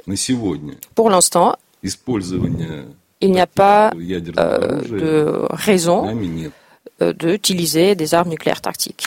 Voilà pour euh, M. Meshkov, l'ambassadeur de Russie en France. C'est de nature à, nous rassurer, Eric Revel. Pour l'instant, bah, pas de raison d'utiliser l'arme tactique nucléaire. J'ai bien écouté l'ambassadeur, ça ne me rassure pas parce que dans les deux cas de figure, dans les deux hypothèses dans lesquelles la Russie utiliserait une arme nucléaire tactique, il y a le deuxième cas si l'intégrité euh, territoriale russe était mise en cause. Mais pardon, dès l'instant où ils ont annexé des territoires avec des référendums euh, frelatés, bah, ils peuvent considérer que les territoires annexés font partie du territoire russe. Mhm. Donc si les Ukrainiens euh, rentrent ou si d'autres armes sont tirées sur ces enclaves qui maintenant sont annexées, peut-être que Vladimir Poutine considérera que c'est une agression contre la Russie, justement. Et là, c'est un autre sujet. Paul Melun, euh, on n'est pas rassuré alors Oui, alors je ne suis pas tout à fait d'accord avec cette vision-là, parce que je pense que Vladimir Poutine, dans l'appréciation qu'il aura de l'usage ou non de l'arme nucléaire, va aussi réfléchir à un autre paramètre qui est quand même important aujourd'hui, qui est l'aspect moral de ce qu'il est en train de faire eu égard la communauté internationale. Et je pense que euh, on entend parler d'appel au cessez-le-feu de la part de l'Indien, M. Modi, le Premier ministre, de la part de Xi Jinping, de la part d'Erdogan, et je doute très franchement, je peux me tromper, je doute de l'intérêt tactique, géopolitique, stratégique, euh, même en termes de communication, que le Kremlin aurait à utiliser de telles armes, même sur du nucléaire tactique, à portée entre 50 et 500 kilomètres. Ça me paraît à tout le moins euh, compliqué en termes, si vous voulez, d'image, sachant que le Kremlin est en train de changer totalement son discours et d'aller vers un discours politique qui va vers un clivage très important. C'est le grand enseignement d'ailleurs du conflit russo-ukrainien, un clivage entre le monde occidental, qui est perçu, vu et décrit comme Vladimir Poutine comme au seuil de l'effondrement, et lui qui serait finalement le dernier rempart, etc., etc., avec des pays non alignés et autres. Je pense que ça ne rentrerait pas l'usage nucléaire dans ce nouveau logiciel idéologique qu'il est en train de diffuser et qu'il a notamment diffusé lors de son discours euh, à Moscou.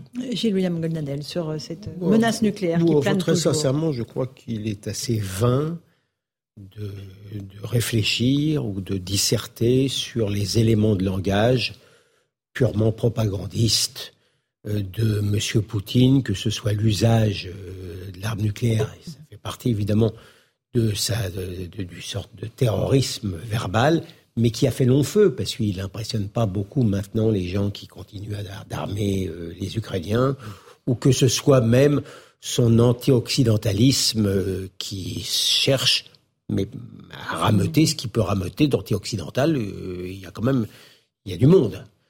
Ce qui est ce qui est important en vérité, ce qui est vraiment là où le contraste est saisissant, c'est son c'est son discours d'il y a à peine quelques jours, euh, ponctué de hurrah, hurrah, hurrah, et la situation maintenant sur le terrain, mm-hmm. qui n'est même plus niée par euh, le personnel militaire russe euh, et, qui est même quelquefois critiqué par des gens comme Kadyrov et consorts. Mm. Là, on, voit quand même que... Le président tchétchène. Oui, le, mm. président tchétchène. Là, réellement, mm ça fait désordre. Et là, on a cette information qui vient de nous parvenir, cet important recul russe dans la région de Kherson, selon les cartes de l'armée russe. Hein. Donc effectivement, c'est ce que vous disiez. Même les Russes ne cachent pas qu'ils sont en train de reculer dans une région euh, extrêmement stratégique, Louis Dragnel. Oui, mais justement, à la lumière de ce que vous venez de dire, et c'est par rapport à ce que disait euh, Maître Golnadel, moi je me pose quand même une question. Si, euh, je sais pas, dans une semaine, dans un mois, dans trois mois, euh, l'Ukraine conquiert à nouveau l'intégrité de son territoire, si le président Zelensky se dit pourquoi ne pas récupérer la Crimée? Si donc Vladimir Poutine, pour lui, en termes de politique intérieure et donc de crédibilité interne, c'est ça va être très compliqué pour lui. Il n'y a plus d'issue euh, politique, il n'y a plus d'issue diplomatique, et donc je moi, la question que je me pose par rapport à l'utilisation de l'arme nucléaire, est-ce que c'est pas à ce moment-là que Vladimir Poutine, face à tant d'humiliation, euh, c'est pas d'humiliation personnelle, de, une situation dans laquelle il s'est mis tout seul, hein, euh, ne sera pas tenté de le faire dans la mesure où c'est une espèce de tentative de sauve qui peut. Personne ne connaît la réponse à ça de l'intérêt d'un seul mmh. individu par rapport à l'intérêt de son pays. Personne ne connaît la réponse sans vouloir du tout comparer l'incomparable, même euh, Hitler enfermé dans ce bunker euh, a rencontré à la fin l'hostilité des généraux qui, l'entouraient. Donc c'est pas si facile que ça d'appuyer sur un bouton à Moscou. Hein. Je suis d'accord avec vous. Mais non, non, mais euh, on n'en sait rien, mais ce que, ce que je dis simplement, c'est qu'on n'a jamais autant parlé de la possibilité de l'utilisation de cette arme euh, qu'on pensait euh, mhm. ranger dans les garages et dans les sous-marins, les, les, pardon, les souterrains blindés. et, et, là, euh, Vladimir Poutine en parle ouvertement. Les dirigeants occidentaux lui répondent aussi sur le même, avec les mêmes mots. Et du coup, je, je, en tout cas, c'est pas à exclure par principe. On fait une toute petite pause. Je vous passe la parole dans un instant, Paul Melun, euh, sur la situation en Ukraine. Et puis, on parlera de sécurité. Nantes, euh, la maire de Nantes est reçue en ce moment même par Gérald Darmanin au ministère de l'Intérieur. Euh, le commissaire Vallée est avec nous. Plus de renforts de CRS et plus de caméras de vidéosurveillance aussi. Voilà ce que demande le ministre de l'Intérieur. À tout de suite dans Punchline sur CNews et sur Europe 1. 18h17, on est en direct sur CNews et sur Europe 1 de retour dans Punchline avec cette information qui nous parvient d'Ukraine, cet important recul russe dans la région de Kherson. Selon des cartes de l'armée russe, on voit que dans cette région, euh, au nord-est du pays, les Russes ont quitté la quasi-totalité de la rive orientale de la rivière Oskil. L'armée russe n'a pour l'instant pas annoncé ni retrait, ni commenté ce recul visible sur les cartes. Mais c'est un fait important, Paul Melun, dans, cette offensive, contre-offensive ukrainienne. Oui, tout à fait. Je pense que c'est un fait qui est incontestable, d'autant qu'a priori ça émane de l'armée russe. Maintenant, euh, l'histoire militaire russe nous incite à la plus grande prudence quant au mouvement de retrait. Hein, on pourrait rappeler ce qui s'était passé avec euh, Napoléon Bonaparte, puis après avec Hitler. La stratégie militaire russe est parfois bien insondable, et je pense que nous serions bien avisés d'avoir beaucoup de prudence sur ce sujet-là. Ce qu'il faut retenir, je pense, c'est que la ligne de front n'est pas stabilisée à l'heure où nous nous parlons, et que, eh bien, cette ligne évolue, qu'elle fluctue, et que, effectivement, euh, Louis le rappelait tout à l'heure, si Zelensky allait jusqu'à reprendre l'intégralité de l'Ukraine et que les républiques retombaient aux mains de Zelensky et de l'Ukraine, effectivement, Vladimir Poutine serait acculé. Mais nous n'en sommes pas mmh, là euh, mmh. ce soir. D'accord. Euh, un tout petit mot, Maître Gonadel, avant qu'on rejoigne le général Clermont. Vraiment deux mots. D'abord, le peuple russe est excellent lorsqu'il est vrai, lorsqu'il défend son territoire. Mmh. On en est loin de là. Et puis, je crois que si vraiment nous devons, j'appelle tout le monde, y, compris celui qui vous parle et qui joue certainement pas les stratèges en chambre, à la plus grande des humilités et des prudences. Mm. Rappelez-vous simplement, reculons de quelques semaines. Il y a quelques semaines, on n'aurait pas donné mm. euh, un rouble, on n'aurait pas parié un rouble sur l'Ukraine, les blindés étaient en route vers Kiev et on donnait pas cher de la peau de Zelensky. Donc euh, c'est une matière sur, lequel, sur laquelle il faut, plus qu'une autre, être particulièrement humble. Général Bruno Clermont est avec nous. Merci d'être euh, en ligne avec nous, euh, Général. Vous êtes consultant en défense. C'est important recul russe dans la région de, de Kherson. C'est un fait important dans cette contre-offensive menée par les troupes ukrainiennes. L'état-major ukrainien dit dans un communiqué que l'ennemi est démoralisé. Ils abandonnent leur position et ils se retirent à une distance sûre et détruisent leur stock de munitions. Qu'est-ce que ça veut dire? Ce qui est certain, c'est que euh, Kherson est tombé pratiquement sans combat. Au début de la guerre, le 24 février, les Ukrainiens n'avaient pas prévu une offensive à partir de la Crimée. Donc ils avaient consolidé des défenses en face du Donbass. Et d'ailleurs, ça a été reproché à Zelensky et état-major. Euh, Kherson est tombé sans combat. Euh, et en fait, tout le sud de l'Ukraine est tombé sans combat. Le combat principal, ça a été à Mariupol, on s'en souvient. Donc aujourd'hui, Kherson, c'est important pour les, pour les Russes, euh, parce que Kherson, ça contrôle euh, l'accès à l'eau douce, euh, le canal d'eau douce qui, qui, arrive du nord et qui alimente la Crimée en eau douce. Donc aussi bien Kherson pour l'eau douce que Zaporizhzhia pour, et sa centrale nucléaire pour l'énergie sont des enjeux stratégiques dans la logique d'annexer toute cette partie. Et en tout cas, et de donner à la Crimée, qui reste prioritaire pour Poutine, une capacité de, d'existence durable sans dépendre de, de l'Ukraine. Et sur la question de l'ennemi qui serait démoralisé, on a beaucoup parlé du moral des soldats russes, de ceux qui ne voulaient pas être appelés euh, pour aller euh, combattre en Ukraine. Ça joue dans ce type de situation? Je pense que toutes les, toutes les sources d'informations qu'on a concernant le, moral des troupes russes est que le moral est très très bas. Il est très très bas parce que la plupart d'entre eux ne, comprenaient pas pourquoi ils ont fait cette guerre au début. Souvenez-vous le 24 février, euh, la surprise des gens qui découvrent qu'ils font la guerre.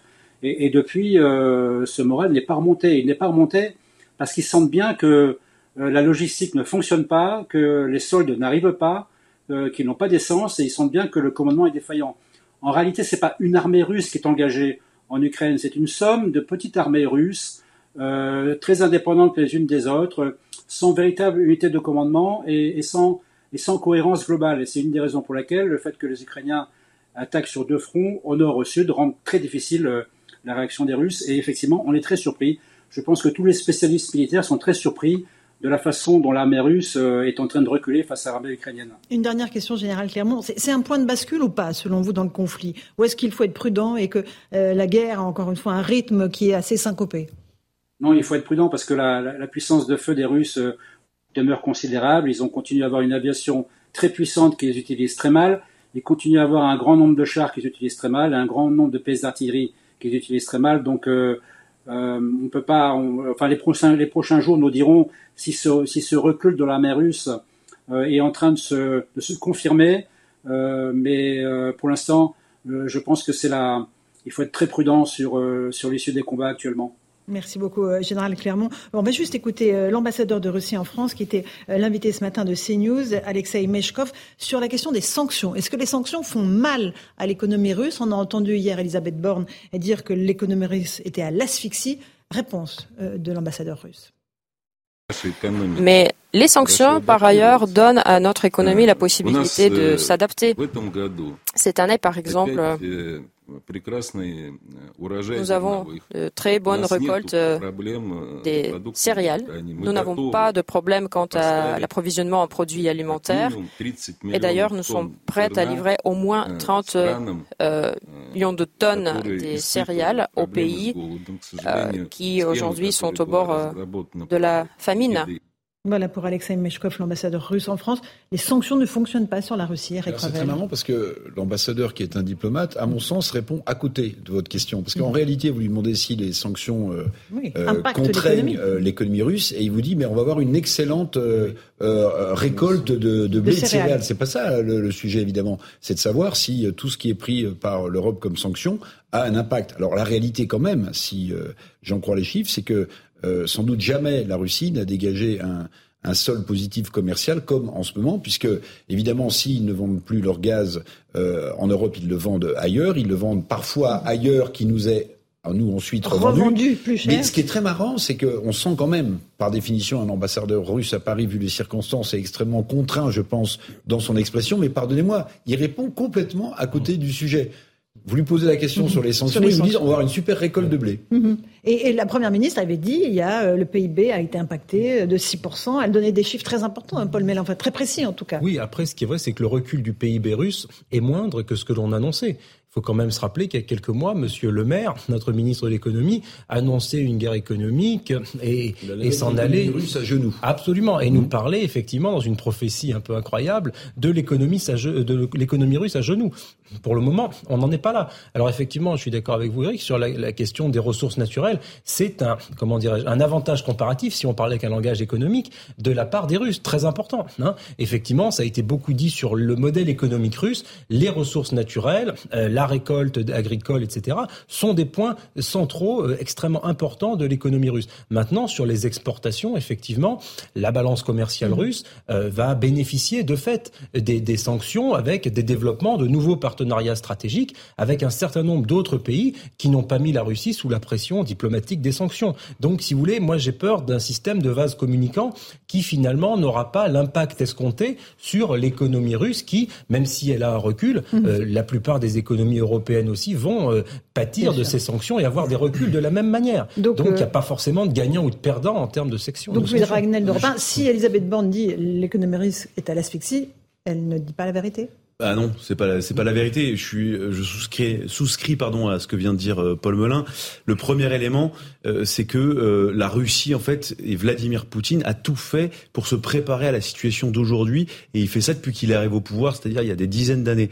Et donc il a très bien anticipé le fait que la crise porterait sur l'énergie, c'est la grande force de la Russie et sur l'agriculture. C'est ce qui est la force du modèle russe. Et vraiment, le régime tient aujourd'hui grâce à ça et donc il peut euh, réussir à, parvenir à survivre. Le deuxième élément, c'est que alors la Russie est quand même très impactée, notamment sur toutes les pièces de haute technologie euh, qui viennent des États-Unis, du Canada et de l'Europe. On le voit bien même sur euh, par rapport à l'emploi du matériel militaire. la Russie est quand même bien en peine et obligée de se tourner vers des fournisseurs chinois avec lesquels elle n'avait pas l'habitude de travailler. Donc de ce point de vue-là, euh, ça impacte fortement la Russie. Mais euh, voilà, de la part d'un, enfin, moi je me garderais bien de donner des leçons.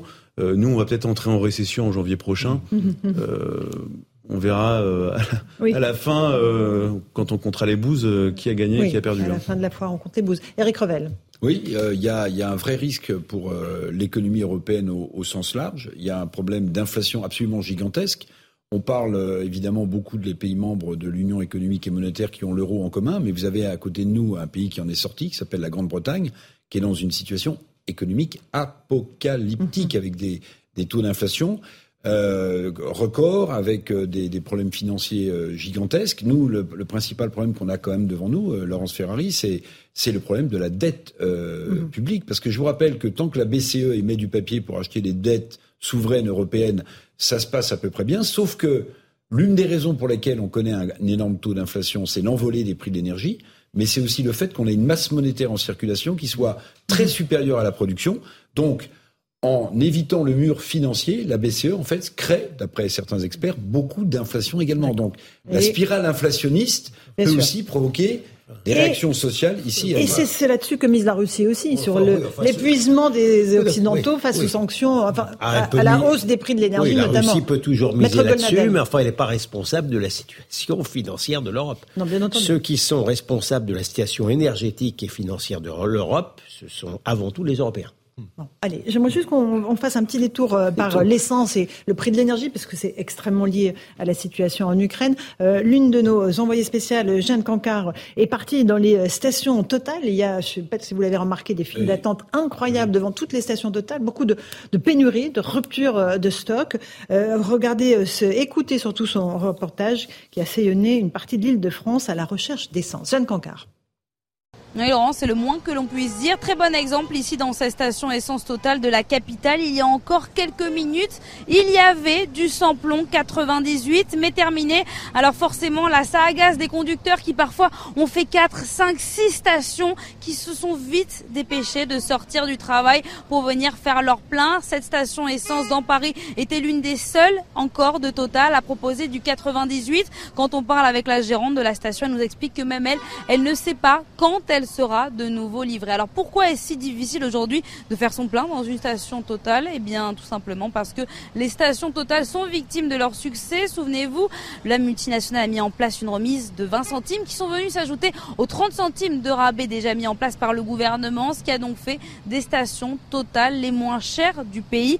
Autre élément qui pourrait venir aggraver la situation, eh bien c'est le mouvement de grève qui est actuellement en cours dans plusieurs raffineries de la multinationale les grévistes avec qui nous échangeons nous expliquent qu'ils veulent une revalorisation des salaires de 10%. De son côté, Total eh bien, assume un ralentissement de l'approvisionnement, mais assure qu'il n'y a pas de pénurie de stock au niveau national. Merci beaucoup, Jeanne Cancard, pour ces explications sur le prix de l'essence. C'est lié à la guerre en Ukraine, Eric Revel, en un mot ou pas? Pas seulement non, pas seulement. Euh, alors Jeanne Cancard a, très bien résumé euh, la, la, situation. J'ajouterai une chose, c'est qu'on assiste à, à une sorte de, de délocalisation euh, forcée euh, qui est parfois euh, néfaste pour la grande distribution. Je m'explique. Mhm. Effectivement, le, bouclier tarifaire mis en place par l'État, plus la ristourne mise en place par le groupe Total, fait que vous avez des prix qui sont ultra concurrentiels dans les stations Total, donc tout ce qui se passe. Mais auparavant, si vous en souvenez, des grandes enseignes de distribution visaient sur quelque chose de très précis, c'est qu'elles permettaient que vous alliez acheter votre essence ou votre gazole à prix coûtant parce que vous faisiez ces courses. Et là, aujourd'hui, en fait, il y a un petit décalage dans la grande distribution parce que les gens essaient absolument de manière forcenée de faire leur plein chez Total. Absolument. Allez, merci beaucoup. 18h30, on est en direct sur CNews et sur Europe 1. Le rappel des titres de l'actualité avec Mathieu Devez.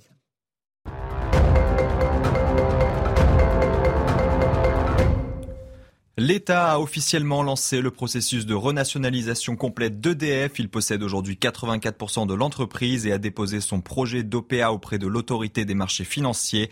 Une première étape pour retirer EDF du marché boursier. L'opération chiffrée à 9,7 milliards d'euros vise à racheter les 16% du capital de l'entreprise. Une femme et ses deux enfants retenus dans un camp syrien ont été rapatriés en France. La mère de nationalité franco-marocaine était visée par un mandat d'arrêt pour association de malfaiteurs terroristes. Elle a été interpellée à son arrivée. Ses enfants ont été pris en charge dans le cadre d'une procédure d'assistance éducative. Au mois de juillet, la France avait déjà organisé le retour de 16 femmes et 35 mineurs. Enfin, en football, l'Olympique de Marseille joue son avenir en Ligue des Champions ce soir contre le Sporting Portugal. La rencontre débute dans un quart d'heure dans un stade vélodrome à huis clos après les incidents contre Francfort. Marseille n'a toujours pas gagné le moindre point dans la compétition alors que son adversaire du soir occupe la première place du groupe avec deux victoires en deux matchs. 18h31 en direct sur CNews et sur Europe 1, une petite pause. On se retrouve dans Punchline pour parler de sécurité à Nantes notamment où l'insécurité a explosé et aussi à Nice les policiers ont été caillassés. À tout de suite. 18h36, on se retrouve en direct dans Punchline sur CNews et sur Europe On va parler de la sécurité à Nantes, puisque en ce moment même, euh, la maire de Nantes est en train de rencontrer le ministre de l'Intérieur, Gérald Darmanin. On va rejoindre nos équipes sur place, Régine Delfour et Jean-Luc Costantini. Bonsoir à tous les deux. Que va réclamer la maire de Nantes, Johanna Roland, à Gérald Darmanin, Régine? Oui, bonsoir Laurence. Alors, euh, euh, Johanna euh, Roland réclame donc plus de moyens de police. Hein. Elle a deux décisions, deux demandes précises. Elle réclame donc une unité de force mobile de 80 agents supplémentaires. Elle veut que cette unité soit pérenne. Et puis, elle demande aussi une présence continue de 22h à 6h du matin dans certains quartiers de Nantes comme Bouffé, Fédot et Commerce. Gérald Darmanin, lui, pointe un manque d'investissement de la part de la municipalité notamment en matière de caméras de vidéosurveillance, mais aussi avec un manque de recrutement des policiers municipaux, Laurence. Merci beaucoup, Régine Delfour. Constantini devant euh, le ministère de l'Intérieur. Euh, Mathieu Vallet, vous êtes commissaire. Euh, ce qui se passe à Nantes est le symptôme du manque d'effectifs policiers sur place ou pas? Non, en fait, il y a 72 policiers qui sont arrivés depuis le début de l'année. Alors, on va être très précis puisque mm. j'ai discuté avec beaucoup de collègues depuis 15 jours. D'abord, les CRS, ils y sont. Mm. On a une demi-compagnie de la CRS 61. Il y a aujourd'hui et hier la CRS 19, pardon pour les acronymes et mm. les chiffres, mais en tout cas, il y a une quarantaine, cinquantaine de CRS à Dervalère-Zola, c'est une des cités les plus compliquées de Nantes, et Bellevue, celle où malheureusement un policier s'est fait percuter sur un fleuve tempéré il y a quelques jours. Vous avez le centre-ville, en fait, où la mairie est abonnée absente. À partir de une heure, la police municipale ne travaille plus à Nantes, alors qu'on constate que la majorité des infractions sont commises après une heure. Les collègues d'ailleurs sur les ondes radio ne s'y trompent pas. C'est là où on a beaucoup d'agressions, d'altercations, de vols et de violences. Donc on voit bien que la police municipale, de la part de la mairie, peut être plus engagée, plus nombreuse sur des créneaux criminogènes. Les caméras, elles sont aussi manquantes. Donc effectivement, on peut mettre une CRS à 80 fonctionnaires à demeure, comme c'est le cas à Béziers, comme c'est le cas à Montpellier, à Marseille, à Lyon, à Lille et dans ces villes où on a des forces mobiles qui sont arrivées depuis quelques temps. Mais la mairie a un gros effort à faire. Ensuite, ça fait des années, Laurence, qu'on nous confisque le débat. Quand on explique qu'il y a une surreprésentation des voyous étrangers dans ceux qu'on interpelle, on nous traite de fachos voyez, alors plus quand on est policier, pour euh, ceux qui nous aident pas, on est de jeu fâcheux. Donc c'est la double peine pour les policiers. Mmh. Là, j'ai des chiffres encore très clairs. En 2013, c'était 19% euh, des étrangers qui étaient représentés dans l'ensemble des interpellations faites par la police nantaise. Aujourd'hui, en 2013, en 2022, moins de 10 ans, c'est 39%. Vous voyez qu'en moins de 9 ans, on a eu un doublement de la surreprésentation des voyous étrangers que les policiers interpellent. Et dans le cœur de Nantes, tenez-vous bien, on est entre 60 et 70%, parce qu'on n'a pas encore les chiffres consolidés, de des étrangers qui sont représentés dans les interpellations qu'on fait. Et comble de l'ironie, la justice, il faut le dire aussi, pardon, hein, je vais pas me faire que des amis, mais je suis pas là pour être aimé, euh, la justice ne nous aide pas.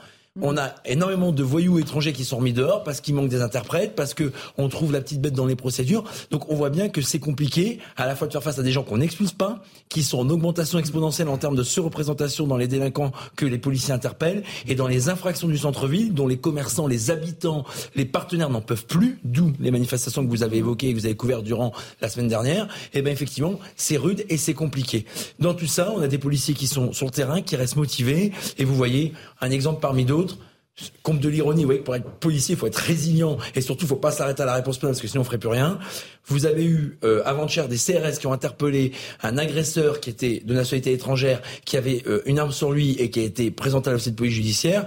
Il venait de sortir de garde à vue l'après-midi, préalablement à l'infraction qu'il venait de commettre. Il a été remis dehors par manque d'interprète suite à cette énième interpellation. Donc vous voyez bien entre une mairie qui est pas à la hauteur des enjeux de la ville, entre une justice qui est aux abonnés absentes, effectivement, c'est encore une fois la police à qui on demande de tout régler, de tout faire et de tout assurer. Alors même si on a notre rôle à jouer, on le fait. Maintenant, il faut que tout le monde soit dans la barque parce que sinon, on nous parle de la barque police-justice, mais là, on est en train de couler. On est plus sur une barque, mais euh, sur un radeau qui est en train de couler. Louis Dragnel, on est aussi là dans le cas de figure d'une mère qui n'a pas voulu voir monter ce problème de la sécurité et qui tout d'un coup euh, en appelle au ministre de l'Intérieur en disant il me faut des policiers. Absolument. Alors ça, pour le coup, c'est de sa responsabilité. Et puis aussi, euh, euh, pareil, je vais peut-être pas me faire que des amis, la responsabilité des Nantais, des électeurs qui ont voté pour elle, parce que on a les élus qu'on mérite, on le dit très souvent, mais là, pour le coup, ça correspond à une réalité.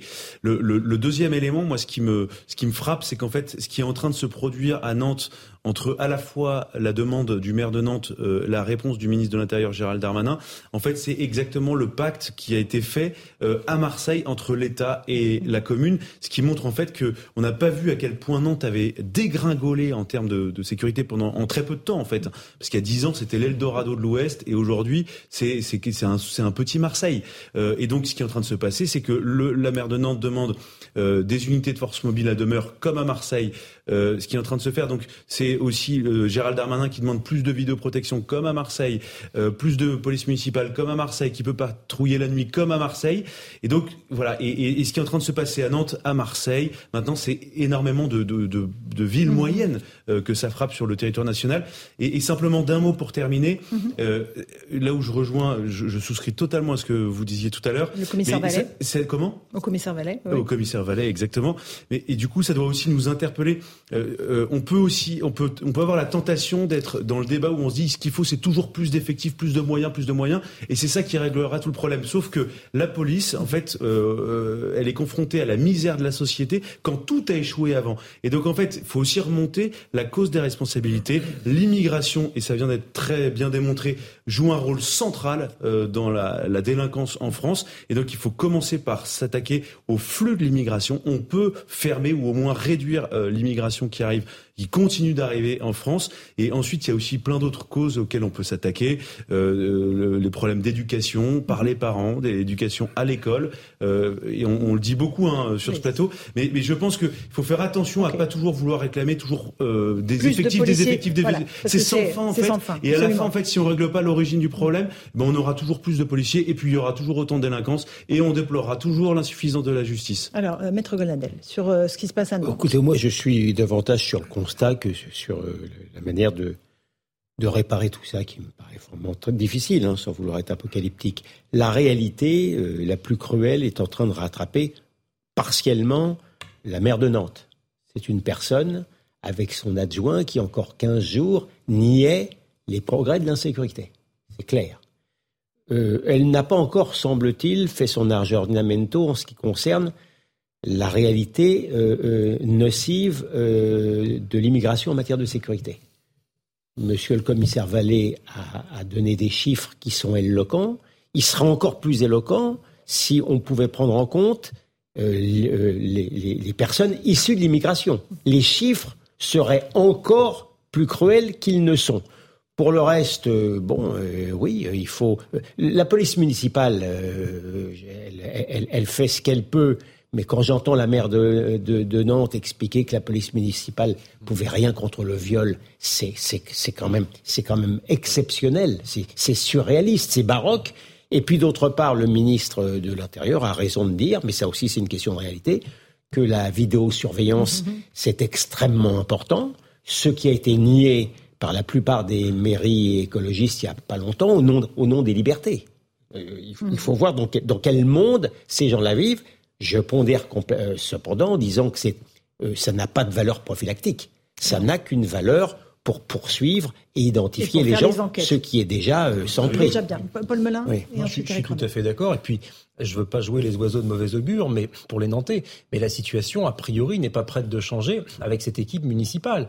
Enfin, on a quand même eu l'adjoint au maire de Madame Roland qui a dit à Jean-Marc Morandini que faire un lien entre immigration et délinquance, c'était une honte. Et il a poussé des hauts cris quand il a dit ça. Enfin, à un moment donné, justement, les chiffres de Mathieu Vallée sont éloquents en la matière. Si 40% de la délinquance est à des personnes qui sont en situation irrégulière, ça veut donc dire qu'on peut faire baisser la situation de l'insécurité à Nantes de 40%, à condition qu'on tienne nos frontières et qu'on ait une vraie politique en matière migratoire. Alors, c'est pas du ressort naturellement de la municipalité de Nantes, mais politiquement, les gens de la municipalité de Nantes ne sont pas particulièrement friands du discours qui consiste à dire qu'il faut réduire l'immigration. Ah, ils sont même plutôt favorables à ce qu'on accueille plus. Euh, Nantes a été déclarée ville ouverte, etc., comme mmh, Rennes, comme sûr. Grenoble, euh, tout en subventionnant à, comme renfort Paris, de frais très importants, comme, comme Paris. Paris, un certain nombre d'associations, effectivement, qui sont des associations de soutien à l'immigration massive. Donc, tous ces gens-là, si vous voulez, pourraient s'en prendre à eux-mêmes et revoir leur logiciel intellectuel et idéologique. Mais très franchement, je ne le crois pas. Éric Revel, un petit mot avant qu'on oui. passe à la situation à Nice. Oui, la, la, la, gauche est rattrapée par le principe de réalité. Moi, j'appellerais ça comme ça. Euh, longtemps euh, défenseur de liberté, comme si le fait d'être surveillé par une vidéoprotection, une vidéosurveillance cassait votre liberté d'aller venir. Non, c'est une protection pour un citoyen normalement constitué. Mais dans la très bonne enquête du journal du dimanche, Laurence Ferrari, mmh. on voit que euh, il y a un parallèle à faire entre l'explosion de l'insécurité et le trafic de drogue, jusque et y compris dans des petites euh, communes, monsieur le commissaire Vallet. Et moi, j'ai le sentiment qu'on a préparé la police, euh, et c'était normal, à lutter contre le terrorisme, mais on l'a pas forcément formé suffisamment peut-être pour lutter contre cette explosion des trafics de drogue. Ah oui, de toute façon, les policiers sont très clairs. Depuis qu'il y a des renforts CRS, en plus de ce que les collègues du commissariat de Nantes font habituellement, les deux infractions principales, c'est lié aux stupéfiants au centre-ville de Nantes. En cœur de Nantes, j'entends. Je parle pas de la cité de Bellevue et de Zola où c'est déjà malheureusement gangréné par euh, les trafiquants. Et effectivement, c'est aussi les ports d'armes prohibés, gazeuses et couteaux. Donc, effectivement, on a 50% du temps de formation des policiers, formation continue, parce que c'est bien former quand ils sont recrutés, mais tout au long de la carrière, c'est mieux. Comme vous l'avez dit, la délinquance évolue, la délinquance s'adapte, la délinquance est de plus en plus dangereuse et n'hésite plus à utiliser les armes, et on en parlera, ou à agresser, comme on le verra à Nice après, nos collègues sur des interpellations, des interventions dans des quartiers compliqués. Donc, la formation, on a des grandes marges de progression. Il y a eu un beau de la sécurité. Il y a une académie de police qui va être créée à Montpellier, 50 millions d'euros. C'est quand même pas rien. Mais c'est surtout, effectivement, là où le bas blesse encore et où ça n'a malheureusement pas encore changé, c'est la formation continue. On nous a dit que la moitié du temps que les policiers devaient consacrer, c'était au tir, aux techniques d'interpellation, aux techniques de défense, au sport, parce que le policier agit comme il s'entraîne. Au plus il s'entraîne, au plus il fera mieux face aux situations mmh. difficiles et complexes qui côtoient chaque jour sa voie publique. Un tout petit mot de ce qui euh, s'est passé à Nice, où les forces de l'ordre ont été prises une nouvelle fois, malheureusement, possible euh, lors d'une intervention évidemment euh, liée euh, à, du trafic de drogue dans un des quartiers de la ville. Un des policiers blessés souffre d'un traumatisme crânien. Il a une plaie au front. Il a été transporté à l'hôpital. C'est une quarantaine d'individus qui s'en sont pris aux policiers en les caillassant après avoir récupéré des pierres sur un chantier avoisinant. On va écouter un de vos collègues. Laurent Martin de Frémont du syndicat mmh. SGP Police. Tant qu'il n'y aura pas de réponse pénale adaptée tant qu'il n'y aura pas de, de, réponse à la hauteur des gestes commis.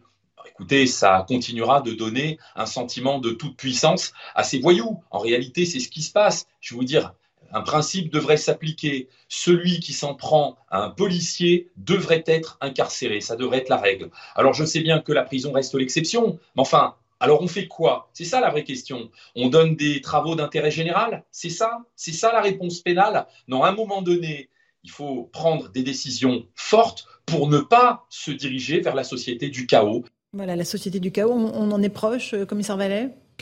Non, non, on n'en est pas proche, mais moi je vais être très clair sur la réponse pénale, et j'ai toujours été clair, me semble-t-il. Alors tant mieux si tous les délégués syndicaux aujourd'hui nous rejoignent sur le constat.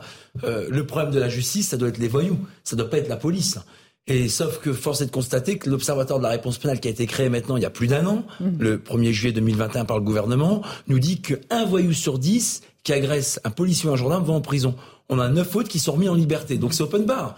Quand on a des voyous qui savent qu'ils vont pas en prison, qui sont pas sanctionnés et qui ont encore moins de crainte à avoir d'agresser, de fracasser des policiers, ben ils y vont. Et comme la justice leur, leur met jamais ou quasiment pas le compte, bah eux ils nous mettent le compte sur le terrain et vous avez des policiers comme hier qui ont dû utiliser des grenades lacrymogènes et faire face à des voyous qui leur jetent des projectiles. On a un policier qui a été blessé à la tête, heureusement sans gravité, mais jusqu'à quand ça sera sans gravité? C'est ça aujourd'hui que nous on réclame. On n'est pas contre les juges, on est contre l'injustice. Et mm. forcément, lorsque on a un voyou qui ressort après avoir insulté, craché, agressé, fracassé un policier, c'est une injustice. Et je suis désolé, mais les magistrats c'est des agents de l'administration et comme le dit la Déclaration des droits de l'homme, ils doivent rendre des comptes aux citoyens Aujourd'hui, on a l'impression d'un entre-soi où finalement on ne peut rien dire, rien critiquer, rien constater parce qu'on est tout de suite taxé d'anti-justice. Mais c'est un peu comme l'immigration. Moi, je suis issu de l'immigration et pour autant, j'ai toujours respecté les règles du pays qui m'a accueilli. Donc, on a quand même le droit de dire que les gens qui n'ont pas de papier, qui rentrent irrégulièrement sur le territoire national et qui en plus sont des victimes, bah, c'est dehors. Enfin, au bout d'un moment, on nous dit que ça manque de bon sens, mais enfin, ceux qui manquent de bon sens, c'est ceux qui décident. Donc, des peines minimales, c'est-à-dire dès la première infraction, on met le compte, ou des peines planchées, c'est-à-dire que pour celui qui passe trois fois devant le juge en moins de six mois pour des agressions sur des policiers, j'en ai un exemple concret, et ben à ce moment-là, on lui dit c'est aussi une peine minimale. Il faut vouloir avoir, il faut une volonté politique sur ça, on ne l'a pas non plus en matière pénale. Un tout petit mot sur ce qui s'est passé encore à Nice. C'est vrai qu'il y a eu des enfants qui ont été mêlés à ce caillassage il y a des enfants euh, qui a été utilisés par, euh, comme bouclier par les voyous ou pas? Alors, j'ai pas cette confirmation-là. Ce qui est sûr, c'est que la Cité des Moulins, pour avoir été plusieurs fois dans mes fonctions précédentes quand je travaillais à Marseille chez les CRS, à Nice, au quartier de reconquête républicaine des Moulins, qui est très difficile, effectivement, il y a de nombreuses familles qui passent et on peut avoir, malheureusement, c'est le cas, des familles, des badauds qui prennent parti pour les gens qui sont interpellés. Tenté tout à fait, de mettre leurs enfants de côté pour donc, pas qu'ils voilà, Vous savez que j'aime bien être précis et que je ne vais pas dire de conneries. Donc, euh... Euh, Louis de Ragnel, pardon. Je suis pas encore avocat. Oui, pas encore. Mais ça pourrait venir. On en a un sur le plateau qui attend son heure. Euh, on voit la situation à Nice et pourtant on a, on a évoqué la police municipale euh, vraiment en, grand nombre à Nice. Malgré cela, il y a un problème de délinquance et d'insécurité. Absolument, mais parce que ça, ça correspond un peu à, ce qu'on évoquait tout à l'heure, à savoir, euh, moi, je suis favorable à ce qu'il y ait plus de bleus dans la rue. Il n'y a aucun problème avec ça. Mais si on ne s'attaque pas aux causes de cette délinquance, en fait, ça ne, résoudra rien. Et je suis même convaincu que dans une vingtaine d'années, on va peut-être se poser la question est-ce qu'on n'a pas fait n'importe quoi en armant Non, mais et ça peut paraître absurde aujourd'hui.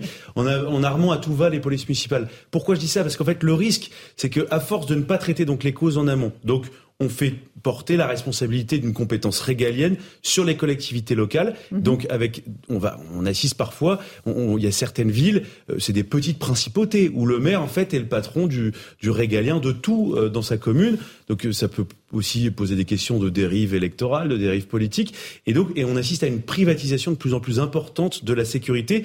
Or, il y avait quand même moi j'avais appris ça, euh, le, principe du, contrat social de Rousseau qui consistait à ce que, alors c'est un idéal vers lequel on essaye de tendre, euh, les, les, Français payent des impôts pour que leur mmh. sécurité soit assuré, à peu près de la même manière sur le territoire français. Hmm. Et en fait, du coup, la dérive possible, c'est que euh, que vous, vous habitez dans, en gros dans une commune de droite plutôt aisée, vous avez de la police municipale, vous avez de la sécurité, vous êtes dans une commune plutôt populaire, je caricature un peu, de gauche et avec peu de moyens, eh bien, il n'y a pas de police municipale, donc vous n'avez pas le droit à la sécurité.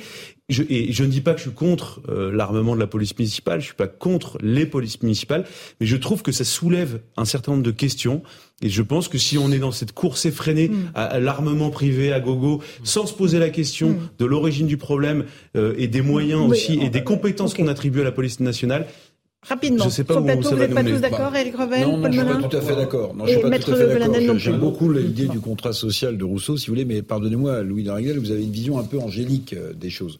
Parce que quand vous vivez euh, au quotidien des situations extrêmement compliquées, que ce soit des villes de droite ou des villes de gauche, vous n'avez qu'une envie, c'est d'être protégé et, et, et cesser qu'on vous euh, agresse. Euh, vous avez vu ce qui s'est passé au Muro où cet élu euh, municipal de gauche a décidé de partir. Il a été agressé 11 fois. On l'a traité de, de, de, sale blanc. Que ce soit une mairie de gauche ou une mairie de droite, il y a évidemment un ensauvagement de, de la société contre laquelle il faut lutter. Mais juste quand même, parce que vous faisiez allusion à Nice, j'imagine, lorsque vous parliez d'une police municipale très importante, très puissante. Oui, mais elle est, elle est puissante. Euh, il y a un certain nombre de, de, choses qui ont été mises en place euh, à Nice. Euh, sur des faits qui se multiplient, c'est vrai. Mais, mais c'est pas, parce que je me, c'est pas parce que c'est Nice, c'est que c'est une ville de droite, si vous voulez. On est d'accord. Euh, Faut pas être systématique. non, mais je vais juste donner la parole à Maître Bonadel avant la fin de l'émission. Écoutez, je taxe effectivement Louis Dragnel d'idéaliste. Euh, dans un monde parfait, ah, j'adorerais que l'État puisse euh, subvenir aux besoins de la sécurité, mais on n'en est pas là du tout. On n'en est pas là du tout. Donc je me félicite de ce qu'il existe des policiers, euh, dans, dans le triste état dans lequel nous nous trouvons, des policiers municipaux armés, oui, armés dans les villes. Pour le reste, je suis obligé de convenir avec mon ami le commissaire que l'état de la justice française totalement délabré. Moi, j'ai déjà écrit que j'avais, j'ai vu mourir la justice française, notamment, notamment la justice de droit commun. Pas seulement en raison du laxisme de certains magistrats, euh, qui, est une explication valable mais résiduelle, mais aussi parce que il euh, y, a tellement d'affaires, hmm. tellement, tellement de délinquants euh, qui rentrent que les juges, même les meilleurs, ne peuvent pas subvenir aux besoins, aux besoins de, de, de, de, justice dernier mot dont nous souffrons cruellement. Mathieu Vallet, dernier mot sur cette ouais, bah, je suis d'accord. Le but, c'est pas dire que tous les magistrats sont mauvais, comme il existe des magistrats bons, comme des policiers bons et mm. mauvais. Le but, c'est de dire que franchement, il faut mettre le paquet sur la justice et on attend les peines minimales et les peines planchées. Et ça, il y a que le pouvoir politique, le garde des sceaux et l'Assemblée qui a changé, ça nous a pas échappé, pour au moins essayer ces solutions, qui dont une a été supprimée en 2012 par la gauche et dont l'une n'a jamais été mise en place, les peines minimales. Si on a un peu de courage et de force politique, on pourra peut-être avoir plus de courage et de force pour nos forces de l'ordre moralement sur le terrain. Merci à tous d'avoir participé à Punchline sur CNews et sur Europe 1. Dans un instant, sur l'antenne d'Europe 1, Raphaël Devolvé et Hélène Zelani pour Europe Soir. Et sur CNews, c'est Christine Kelly et ses invités pour Face à l'info. Bonne soirée sur nos deux antennes.